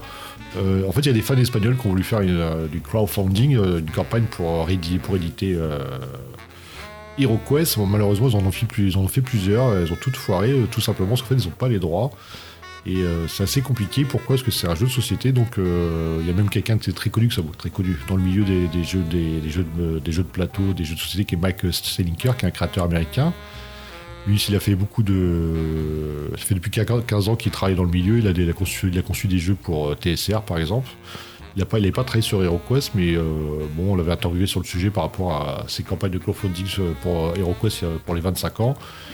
Il dit qu'en fait, bon, il disait que c'était pas, il aimait pas trop l'idée. Et euh, le fait, le truc, c'est que le jeu, il est pas tombé dans le domaine public. Et il disait, en fait, c'est euh, le problème, c'est qu'il y a eu des, y artistes, des sculpteurs, des éditeurs, des directeurs de marque qui ont, travaillé dessus. Et en fait, euh, il faut l'accord de toutes ces personnes pour le ressortir. Donc tout ça, c'est un bordel euh, juridique, en fait. Donc en fait, ce qui s'est passé, c'est que les endroits américains, euh, qui sont les propriétaires de la marque HeroQuest, comme ceux qui ont sorti les dernières extensions, je, présume, ils ont refusé toute cette édition, et donc elle est, n'est jamais sortie. Et donc en, en précisant, donc aux yeux de ça, les délais pour les droits de livre sont de 95 ans. Donc, euh, donc euh, vous faites le calcul, euh, sur une édition de collector d'HeroQuest, euh, libre de droit, il faudra attendre un petit peu, ça sera en 2084. Voilà. 2084, c'est vous retrouver HeroQuest. Oh non Bah écoutez, Fred, je crois qu'on va... C'est une façon de conclure sur HeroQuest. Qu'est-ce qui se passe? Bah, HeroQuest, ça a créé une genèse, ça a créé tout un. Nous, les gamins, qu'est-ce qu'on est devenus? Bah, certains de nous étaient un peu plus âgés, des ados, bah, ils ont créé eux-mêmes leurs propres jeux. Il y a aussi eu euh, d'autres boîtes de jeux qui ont créé des- d'autres jeux de plateau qui reprennent un petit peu cette ambiance et cet univers, mais avec des règles assez différentes. Parlons d'un tout premier, Fred, euh, le Seigneur de guerre. Parle-moi un petit peu de ce- ce- cet énorme jeu de plateau. Bah, tu sais quoi, moi, en fait, moi je le connais, Seigneur de Guerre. En fait, euh, je savais que j'avais un pote qui l'avait, mais on n'y a jamais joué. Par contre, on a récupéré tous les décors pour jouer à d'autres trucs. Mais parce qu'en fait, parce qu'en fait, le Seigneur de Guerre, oui, euh, faut savoir que le plateau, il est énorme. C'est-à-dire que si t'as jamais joué à Warhammer, bah, être- là, t'as un prémisse de ce que ça peut être. C'était euh, un qu'est-ce tapis que- en plastique, je l'avais ce jeu en anglais. Ah, tu l'avais euh, aussi, mais moi, tu vois, en, Ouais. voyant les photos, là, je revois les figurines, bah, je me souviens des figurines, je les, je les ai eues dans les mains, là, les, les cavaliers, là, les, les, les loups, les, orques. bah, c'était Euh, c'était avec- du Warhammer. C'était du Warhammer. Ouais, c'était un, peu, euh, c'était un peu du Warhammer. Je sais même plus quelle boîte d'édition avait fait ça, je sais plus. Euh, MB, ah, hein, c'est- MB, ouais, MB, ouais. Donc euh, voilà, donc en fait, en fait, en fin de compte, c'est euh, en fait, c'est même pas vraiment la concurrence, qu'en fait, c'est la même équipe qui s'est planchée là-dessus. C'est donc, euh, comme tu disais Warhammer, c'est vrai, parce que c'est MB et Games Workshop avec euh, la même euh, équipe éditoriale qu'HeroQuest. Donc dès 92, donc Seigneur de guerre, il sort. Donc beau succès, mais ça n'a pas atteint les mêmes niveaux qu'HeroQuest. Euh, bon, sachant qu'en 92, en France, il a même, obtenu le Grand Prix du jouet euh, en France. Je me dis même, je pense même que la pub était sortie à la télé juste avant Noël. Je devais baver sur ce truc-là à l'époque. Les enfoirés. donc, ouais, donc, le Seigneur de Guerre, là, c'est la profusion, parce qu'il y a carrément 100 figurines euh, dans le jeu. Donc, c'est le combat entre les hommes et les, et les orques. Euh, et là, comme vous disiez, il faut énormément de place. euh, faut pas, on peut pas s'installer sur la table de mamie comme ça, ça va être compliqué, à mon avis. Euh, même dans une chambre d'enfant, ça peut être euh, Ah, le- impossible. Le tapis, il faisait au moins euh, 1 mètre sur 2 mètres. Hein. Oh, il fait plus que ça, même. j'ai 1 mètre l'impression, 50, euh, oh, c'est pas ça 1 mètre sur 1 mètre 50 2 mètres, il fait- 3 non, mètres non, il, fait, il fait 3 mètres, on dirait. On dirait qu'il fait, il fait, ouais, il fait 1 mètre 20 sur euh, 3 mètres 50, j'ai l'impression. Il faisait euh, 5 mètres sur 7. Tu pouvais te rouler dedans. Tu peux, tu peux dormir dessus. tu peux dormir. Et le jeu servait aussi de couette pour le camping. Ouais, bah, ouais, mais en fait, euh, je, peux pas. Ce jeu-là, je sais qu'il il existait, que euh, il était, on savait que oh putain, Seigneur de guerre, ça a l'air bien, mais en fait, moi, je, je connais personne qui y joue en fin de compte. C'était très. C'était complexe, quoi. Mais ouais, c'est sûr que s'il y avait. euh, Bah, si on s'y prenait, c'était quand même un très bon jeu de, de grande guerre, en fait. C'était des, des jeux de guerre à grande échelle. Donc voilà, avec des armées. Il y avait quand même plus d'une centaine de figurines dans la boîte, hein. De très très très grandes batailles avec des cavaliers du chaos, comme t'as dit, Fred, toute la panoplie de Warhammer. hein. Euh, il ne fut jamais hérédité, mais voilà, si vous l'avez complet, bah, il est très très bien coté. Moi je l'ai, mais il est absolument pas complet. Il y a des figurines qui sont éparpillées de gauche à droite. Je crois qu'il y en a même dans ma boîte de Warhammer Quest. Bon, sûrement, ouais. Par contre, un que j'ai complet, Fred, c'est le prochain qu'on va discuter là. Qu'on connaît tous les deux, qu'on joue chaque année. Ah, Héros de l'œil noir, moi, je connais pas du tout. hein. Bah, pas, Dark mais, euh, World. ah, c'est Dark World, ah, je connais pas. Dark je, World. connais, je connais Dark World, mais euh, Héros de l'œil noir, ça, je connaissais pas, non. Ouais, donc voilà, bah, euh, les jeux Schmidt euh, qui sortiront en 1992, le, le- le héros de l'œil noir. Et, oh là. Je dérape. Les héros de l'œil noir, ou connus en Amérique, euh, voilà, par Schmidt, euh, the, Dark World. Hein. Donc euh, voilà, c'est un jeu, c'est... Qu'est-ce qui se passe? Bah, Le jeu déjà assez intéressant, c'est un jeu de plateau avec un donjon qu'on monte qui est tout en 3D, avec une citadelle à la fin. L'ordre des tours se fait en lançant une épée, en la mélangeant, et puis la plaçant au-dessus de la forteresse. Les billes qui sont à l'intérieur de l'épée démontrent l'ordre des personnages. Euh, c'est vraiment un jeu assez fort sympathique. Voilà, donc c'est 5 joueurs. Il y en a un qui joue le, méchant sorcier euh, qui a sa fameuse manticore qui le protège et qui envoie des monstres dans chaque pièce. C'est un jeu avec des règles très très simples. Euh, donc c'est pas quelque chose comme Warhammer Quest qui se complexe. Même c'est beaucoup plus simple même que que, que Hero Quest. Mais voilà, c'est assez sympa. La preuve, c'est que nous, euh, à notre âge, Fred, voilà, on y joue chaque année. euh, on se fait quelques, on se fait La un liche. gros repas. la liche, la liche. On lance un dé de 10 et les- si la liche, elle tombe sur la rangée de votre numéro, vous vous êtes renvoyé à la caisse départ et vous perdez tout. Donc c'est une horreur pas possible, la liche. Donc Fred, c'est souvent toi le, tu fais souvent le maître du, le- du donjon, non? Non, non, bah, c'est de... ouais, en fait, j'avais jamais fait, donc euh, ces derniers temps, je vais même le faire, mais ouais, c'est- à chaque fois que j'ai joué, je vous ai tous tués, donc je suis content. Non, tu rigoles ou quoi Je l'ai défoncé ta manticore. La dernière fois, c'était Bebe le chef, on l'a on l'a pu- on l'a pillé. quoi. Ouais, c'est vraiment sympa. Donc ouais, ça, Dark World, on a, on a un. Alors, ce que je savais pas, Fred, c'est qu'il y avait trois extensions pour Dark World. Et chaque extension, c'est plus comme des jeux complets qui sont toujours en volume. hein. Donc le premier, c'était euh, la Force du Dragon. Euh, avec une montagne et une vallée, voilà, où on allait se battre contre des dragons. Le deuxième, c'est le village de la peur, donc il y avait carrément une petite ville hein, qu'il fallait monter. Et puis le dernier, c'était Dinosaure, donc euh, la bataille des dinosaures que je ne connais pas du tout. Ces jeux, si vous les cherchez aujourd'hui, alors les versions françaises, je sais pas si on peut. Enfin, ils doivent y être quelque part. Euh, les versions américaines, elles sont dans les 250 à 300 dollars chacune. hein. Donc, euh, Mais, C'est fou Schmitt, parce que- c'est pas, une boîte allemande, normalement Oh, je sais pas, Schmitt. ouais, je pense, ouais. Ah, c'est peut-être réédité en Amérique par Milton Bradley, alors peut-être. Redistribué. Mais euh, ouais, c'est un jeu que, qu'on, qu'on joue voilà, chaque été. D'ailleurs, qu'on va se refaire cet été, Fred. Ah oui, avec plaisir. Ouais. Toujours marrant. euh, C'est c'est rapide. Dark World. Non, non, je, dis, je disais que c'était rapide en plus, ça change de talisman quoi. Ouais, ouais, talisman c'est beaucoup trop lent. C'est marrant, le plus, on, le plus on joue à talisman, le moins on, on passe aux trucs les plus simples. C'est peut-être parce que le fait que ça dure trop longtemps, on veut un truc plus simple.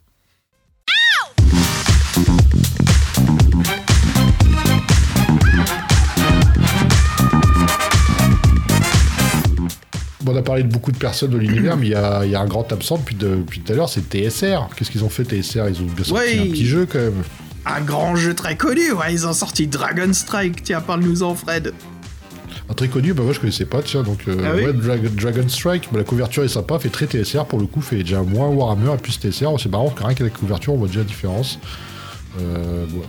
Qu'est-ce qu'on va dire de Dragon Strike Donc sorti en 93, donc ils ont emboîté le pas quand même assez rapidement. Donc euh, TSR qui répond à HeroQuest.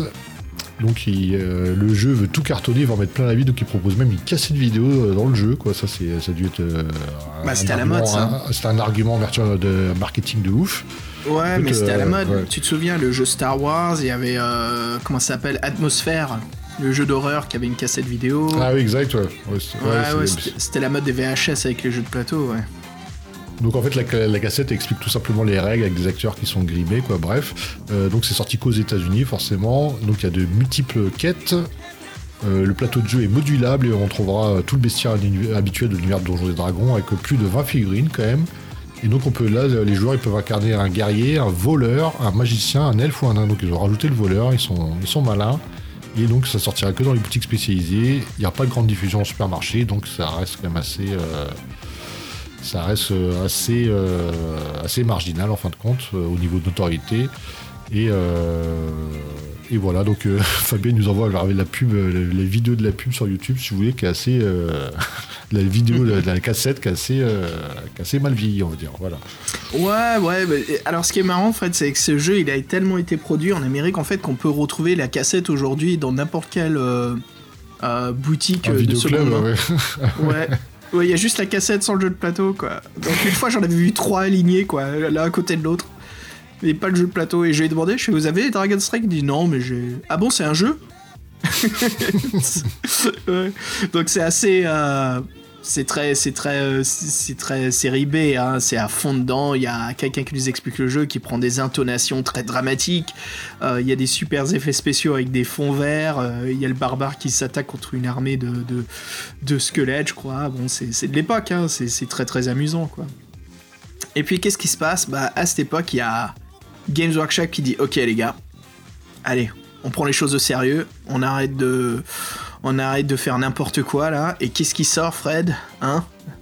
Bah, il sort un, il sort dans l'univers de Warhammer, donc ça s'appelle Warhammer Quest. Ils sont pas cons, les mecs, ils ont pris leur licence à eux. Donc là, c'est l'univers de Warhammer, c'est plus euh, HeroQuest. Bon, c'est un peu la même chose, mais bon, sauf que là, c'est leur, euh, leur lore, leur, leur playground, comme on dit. Et là, Ah moi, bah ouais, franchement, ouais. je m'en souviens, moi, je, je suivais les sorties de ça sur les Games Workshop, et je peux te dire que les figurines, à chaque fois qu'on les voyait, bah, on bavait dessus, quoi. Et ça a l'air Ouais. vraiment sympa, il y avait des beaux décors et tout, ça, franchement, c'était, ça avait l'air d'être une tuerie. Bon, j'ai pas testé, mais ça a l'air Bah, je l'ai, ouais. Je l'ai aussi. Ouais, c'était l'un de mes euh, premiers euh, cadeaux que je me suis offert à moi-même. Quoi. Je me souviens, j'avais travaillé tout l'été pour me le payer. Euh, donc c'était sorti en 95 chez Games Workshop. Qu'est-ce qu'on retrouve? Quatre personnages, un barbare, l'elfe, le nain et le sorcier. Alors attention. Warhammer Quest. Oh pardon, excuse-moi. Non, je disais, tiens donc. Ah oui, tiens donc, ah, c'est bizarre comme, comme équipe. Alors, euh, Warhammer Quest, c'est vraiment le jeu qui a bien marché parce que jusqu'à aujourd'hui, on le retrouve même sur application mobile. hein. Il y a une superbe euh, ré, euh, comment dire, réadaptation en fait en, en jeu vidéo qui marche très bien en appliquant les mêmes règles. Euh, donc, alors pour expliquer un petit peu plus là-dessus, alors chaque guerrier vient d'un royaume différent et voilà, ils vont unir leurs forces pour rechercher un fabuleux trésor dans un sinistre donjon. Et devront affronter des orques, des minotaures, des gobelins, des araignées géantes. Le plateau était modulable, c'était pas un jeu de plateau comme, Warhammer, euh, comme j'allais dire Warhammer Quest, comme HeroQuest. Warhammer Quest en fait c'était des euh, formes de donjons, des carrés, des rectangles, c'était des dalles en fait. Donc c'était du 2 par 2, du 2 par 3, et c'était des dalles en L. C'était un peu comme un Tetris, et tout se raccrochait avec des portes en fait qui étaient en, en résine ou en plastique, en plastique ouais. Donc voilà, le jeu euh, composait quand même une belle quantité de figurines, hein. il y avait un sacré tas de choses, il y avait surtout pas mal de découpage euh, à faire, hein. il y avait euh, des petits trucs à pop, comme on dit, hein, tous les sorts du mage, les items, il y avait énormément de choses à faire. Alors on peut y jouer seul, encore une fois, ou jusqu'à 4, voilà. Les joueurs jouent ensemble contre le jeu, donc on lit le manuel des aventures avec nous, il y avait trois livres. Il y avait le livre des héros, le livre des quêtes et le livre des règles. Alors comme d'hab, chez Games Workshop, ça rigole pas pour les règles. Bien sûr, il fallait se partager les livres et ça tournait, hein, il fallait quand même que tous les joueurs apprennent à jouer. C'était assez difficile. Euh, le jeu aura une très belle renommée et il en sortira de nombreuses extensions et éditions. hein. donc c'est un grand classique traduit en français, euh, contrairement à Advance Hero Quest. Donc Warhammer Quest, on peut dire que c'est le successeur euh, de Hero Quest. Mais il y en a un autre qu'on va revenir un peu plus tard que je trouve qui est vraiment le Hero Quest d'aujourd'hui. Fred, parle-nous-en, euh, avant justement qu'on parle de ce- ce- cette grande suite, hein, euh, parle-nous-en un petit peu ce qu'a fait Donjons et Dragons avec tous ces jeux de plateau. Oui, parce que Donjons et Dragons, ils ont un peu euh, rectifié le tir. En fait, ils ont vendu leur licence à Parker, très connu Parker comme boîte de, boîte de jeux de société. Donc, donc là, c'est en 2003. Donc les mecs, ils ont quand même 10 ans de retard pratiquement. Euh, c'est le même principe qu'HeroQuest, exactement. Il y a quatre personnages un clerc, un magicien, un guerrier, une voleuse. On change un peu euh, le casting. Euh, là, c'est pareil, c'est le donjon. Donc, il déambule de salle en salle dans le donjon pour arriver au gardien du mal. Euh, Donc là, les figurines, je, je me marre parce que je vois la couverture et je vois le beholder, là, le beholder qui a l'air- euh, vénère là. Il est prêt à les bouffer, ouais. Euh, et ouais. Donc euh, là, les figurines sont un peu plus grandes que dans HeroQuest. Il y a une multitude de, de pions aussi. euh, donc le jeu a une bonne réputation. Mais bon, bien sûr, comme il arrive après, il, il a moins marqué les esprits que son aîné. Il y a aussi deux extensions qui sont sorties pour ce jeu. Et il y a une multitude de quêtes intérieures. Alors c'est vrai que bon, le jeu s'appelle bon, Donjons et Dragons, mais on parle jamais de TSR à l'intérieur. Bon, je pense qu'ils ont vendu la licence Donjons et Dragons, on n'a pas besoin que TSR apparaisse, voilà. Et euh, mais par contre, c'est vrai que c'est bizarre parce que ce jeu-là, il est jamais sorti aux États-Unis, par exemple. Ah ouais, c'est bizarre, ouais. Huh. Ah, bon. Bon, après, je pense pas, parce que là, des niveaux comme ça, les mecs, ils voient tout de suite qu'il y a une licence qui sort, qu'ils ont. Bon, je sais pas, mais après, voilà, c'est euh, c'est licence Donjons et Dragons, ouais, le Parker. Mm, mm. Eh bien Fred, justement discutons pour finir, euh, qu'est-ce qui est le successeur spirituel de euh, HeroQuest? Bah, Je dirais que c'est Descent, dont Descent voyage dans les ténèbres. Euh, c'est aussi un énorme jeu, alors la boîte elle fait peut-être deux fois en taille et en volume celle de HeroQuest. Descent c'est la même chose, voilà, c'est euh, des dalles un petit peu, c'est un peu le mélange de tout le best-of de tous ces jeux. Donc c'est les fameuses dalles de Warhammer Quest avec le système des héros et de l'aventure, il y a bien un ennemi parmi les joueurs, donc c'est jusqu'à 5, même plus, hein, on peut avoir plusieurs héros dans le donjon, mais c'est souvent conseillé d'être 4 héros, un maître du jeu. Le maître du jeu invoque des monstres, prépare le donjon, choisit la quête à jouer. Le jeu justement voit nos personnages équipés et se munir de nouvelles armes et surtout de débloquer des talents. Donc il y a tout un système d'XP voilà où le barbare retrouve justement à trouver euh, bah, la rage ou justement d'utiliser euh, des armes à deux mains dans chaque main ou justement de faire une charge ou de stun tous les, les, les adversaires dans la salle. Pas mal de petits ça. On se retrouve en fait à mi-chemin entre le jeu de rôle et le jeu de plateau interactif. Donc c'est assez intéressant. Descent fait ça très bien. Euh, c'est Fantasy Flight, si je me trompe pas, aux US, qui édite le jeu. Et ça marche très bien parce qu'il y a eu des rééditions euh, du jeu de base, voilà, avec une réajustement des règles et surtout des pièces qui comment dire, une version un peu améliorée, hein, de réduire un petit peu la taille de la boîte et proposer plutôt ce qui est concret. Et il y a énormément d'extensions, hein, il y a la bataille des pirates, euh, le marais des scorpions. Enfin là, je reprends un livre dans The Hero, mais vous voyez ce que je veux dire. Il y a vraiment plein de thèmes, plein d'aventures. Euh, c'est un très très grand jeu. Nous, on en a fait une partie il y, a, avait quelques années. Il y a peut-être, euh, Fred, il y a au moins 10 ans maintenant. J'avais fait une partie. On était cinq potes. On avait tous acheté des scènes. Ça coûtait un peu cher quand même. Et on avait joué une soirée. On a dû apprendre les règles, ce qui était assez compliqué. Encore une fois, c'est des jeux où il faut vraiment se concentrer et euh, ça prend plusieurs parties pour vraiment connaître bien les règles, pas se référencer au livre des règles. Mais euh, c'était vraiment chouette, c'était un très bon moment et surtout on se retrouvait en fait à faire une pause cigarette euh, en soirée pendant qu'on jouait. On avait hâte d'y retourner mais on discutait de nos personnages et je retrouvais en fait les mêmes conversations qu'on avait quand on jouait à Donjons et Dragons. L'évolution Ah ouais. des persos et comment on dépensait nos XP. Et le jeu, en fait, ce qu'ont fait les créateurs de Descent, c'est qu'ils ont créé beaucoup de. Comment dire, une émulsion entre les joueurs. Donc, s'il y en a un qui prend un mage, un archer et un barbare, en fait, tu vas te rendre compte que tu as des pouvoirs qui se combinent très bien avec d'autres pouvoirs. Et donc, tu te retrouves quasiment avant que les rounds commencent. Et quand vous avez l'initiative, bah, justement, à faire des combinaisons et du travail d'équipe. Donc, c'était assez chouette, quoi, pour battre le, maître du jeu. C'était, c'était vraiment chouette. Donc voilà. euh, Ah oui, ah oui, et puis il y, a un petit dernier là, euh, bon, qui est, le petit dernier, parce qu'en fait, c'est le plus récent, et surtout aussi qui est petit, parce qu'on parle des Lego là, ils ont fait une espèce de, boîte qui s'appelle Eureka, donc c'est une version donjon, euh, donc 2011, et là on, peut jouer des, donc ces personnages Lego, forcément, donc là on peut jouer un barbare, un magicien, un druide, les orques, pareil, donc euh, toutes les recettes, plateau modulable, il n'y a pas besoin de mettre du jeu. Donc c'est plutôt pour les enfants, mais en fait, euh, comme les parties sont assez nerveuses, assez rapides, c'est plutôt fun, donc euh, ça n'a pas marché, il y a beaucoup d'extensions.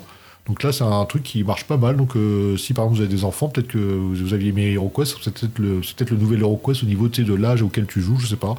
Bon après, euh, faut voir. hein, après moi, Lego, oui, bon, ça, ça reste une bonne idée. De toute façon, ça reste l'univers de la fantasy. Et donc euh, oui, Lego a sorti ça en 2011 et euh, le truc marche assez bien, voilà. Donc euh, vous avez vu, il y a toute une tripotée de jeux à- comme HeroQuest. Et qu'est-ce qu'on peut dire en, en finale euh, Bah écoute. Fred, franchement là tu me donnes envie de jouer à Heroica. Euh, vu que les règles de Descent et euh, Warhammer Quest sont toujours complexes, si on se faisait un petit Heroica, on se l'achète à deux, on se fait des parties cet été Pourquoi pas Jouer à un truc On simple. peut, on peut regarder, ça se trouve, il y a des super extensions. En plus, on peut jouer aux extensions sans avoir le, le- le truc de base. Donc, euh, en fait, chaque jeu est indépendant, donc ça peut être sympa. Ouais.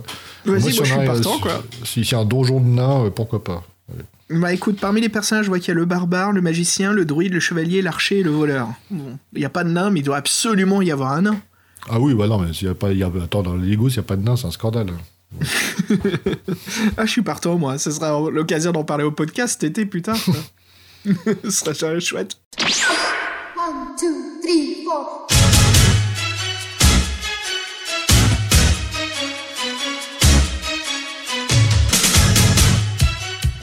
Quelle sacrée aventure et au quest, Fred.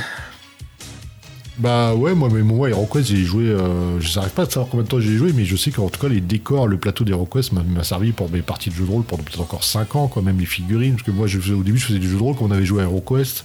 On faisait des jeux de rôle, on avait chacun nos petites figurines. euh, Quand on décrivait une scène, on mettait quelques décors d'HeroQuest, que les, trucs étaient trop bien pour faire des auberges et tout ça. Mais je me souviens, il y avait des détails pour tout, quoi. Euh, et après, même pour, euh, les, pour les armées de Warhammer, on s'est servi des figurines. Et ouais, le HeroQuest, c'est un truc, ça nous a servi pendant des années.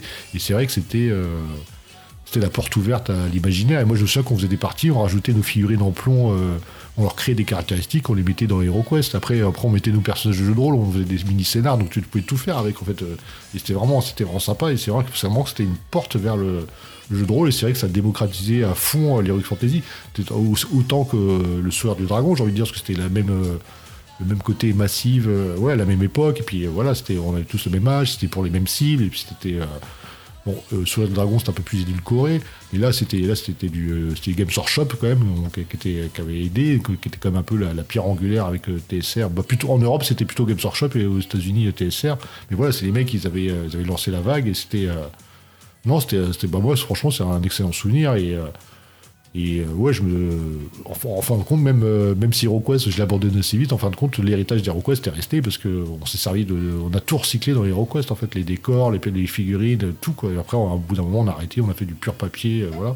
Mais ouais, c'était vraiment sympa, quoi. On va dire de 13 ans à 18 ans, ouais, c'était. euh, c'était HeroQuest. euh, vraiment les décors, c'est vrai que le mec, il disait.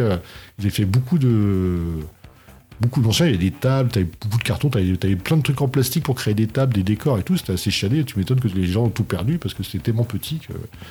Un peu comme toi, tes bourses dans, euh, dans Dark World, tu vois. Dark Et on a réussi à tout garder, hein. Bah ouais, mais toi, je sais que t'es méticulé, mais bon, euh, en fait, faut Ouais. ranger tout de suite. Mais quand t'es gamin, t'en fous, tu joues, tu joues plus. euh, euh, Ouais, c'est ça. Dark World, c'était vraiment le jeu. euh, Ouais, ça fait un plaisir de l'avoir, quoi. Ouais, ouais.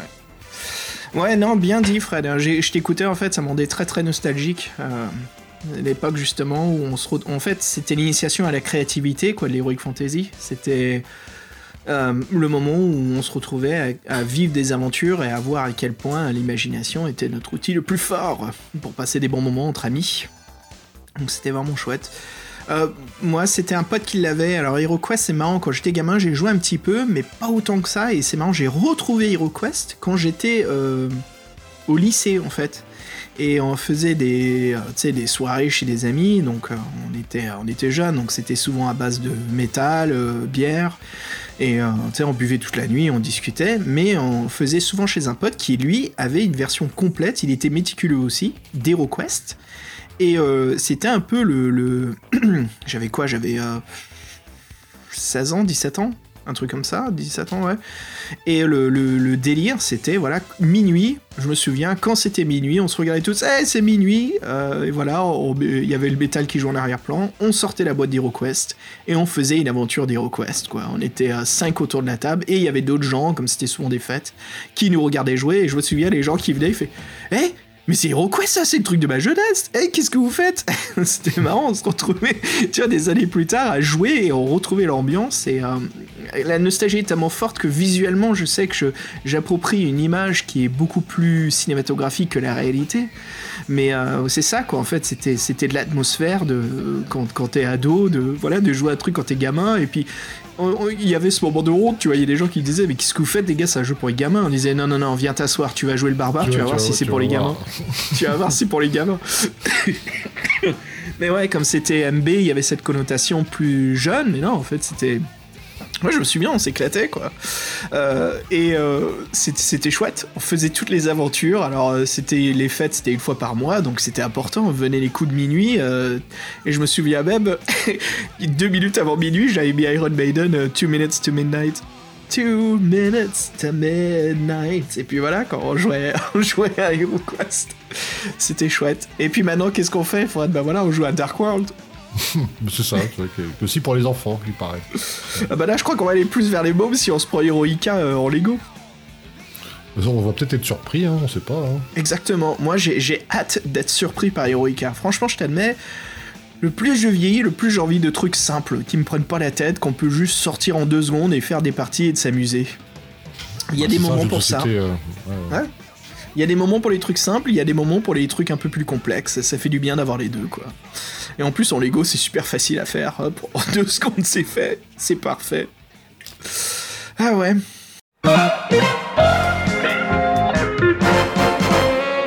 Bon écoute Fred, c'était un vrai plaisir hein, d'attaquer ce sujet. Euh, franchement, on voudrait remercier euh, Fabien de nous avoir fait un excellent dossier sur HeroQuest. Fabien qui est vraiment allé chercher plein d'illustrations pour nous aider justement les auditeurs à vous décrire toutes ces extensions, tout cet univers visuel euh, d'HeroQuest. Et voilà, merci beaucoup Fabien là-dessus. Ce fut un vrai plaisir. Et puis les auditeurs, ce qui, ce qui nous ferait encore plus plaisir, hein, Fred, c'est que nous, on en parle justement de, de l'impact qu'a HeroQuest sur nous. Euh, les auditeurs, franchement, on aimerait tellement parler de vos expériences aussi à l'antenne, ou si vous voulez, laissez-nous un message audio. Euh, mais voilà, pour le prochain numéro, si vous avez le temps, n'hésitez pas, ça nous ferait tellement plaisir euh, à écouter votre expérience avec HeroQuest. Mais parce qu'on a les livres dont vous êtes le roi en commun, on a sûrement HeroQuest en commun aussi, hein, c'est sûr. Moi, je te cache pas que j'ai souvent adapté mes livres dont vous êtes le héros en quête HeroQuest. hein. Ah oui, oui, c'est- sympa ça. ça. Mm. Ah Bah, surtout qu'il n'y avait pas le jeu de plateau La légende de Zagor. Il y avait, absolument, ouais. Ouais. Enfin voilà, Fred, écoute, ça y est, c'est la fin. Mm. On va se quitter, mais avant de se quitter, justement, la nostalgie est tellement forte, là, elle, est, elle, est, elle est palpitante, tu la sens là? Ah ouais, moi je vais faire des doux rêves de nostalgie, bon, je vais repenser à mon nain. Ça, euh, ça avec son, son, son hache double, double tête. Comment il s'appelait déjà nain Ulrich le pourfendeur. Ulrich the Pourfendeur avec le grand magicien Zork le Tout-Puissant.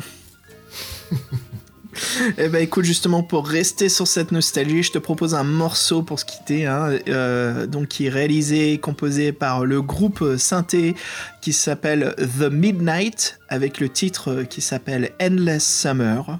Voilà, vous allez retrouver un petit peu cette ambiance, hein, de quoi on discute, un peu cette époque. hein. Et puis euh, Fred, les auditeurs, Fabien, ce fut un vrai plaisir. hein. Et puis on vous dit bah à très bientôt dans le podcast. Ouais, à très bientôt, à très bientôt euh, Xav, à très bientôt Fabien, puis merci aux auditeurs, et puis euh, oui, bah, profitez, euh, si vous avez du temps libre en ce moment, euh, paniquez pas trop, puis voilà, on se revoit tantôt. Ah ouais, à tantôt, on se revoit, on se revoit. Allez, on se dit à la prochaine. Salut, ciao. Tchuss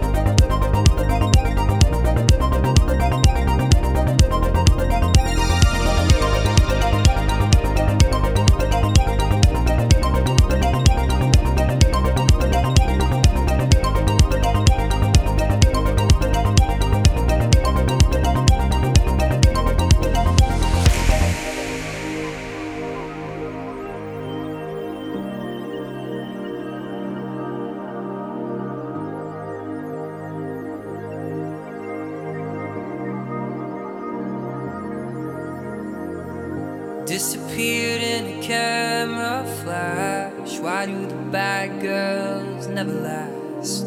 Lost in gin and lemonade. Electro spins in the mermaid parade.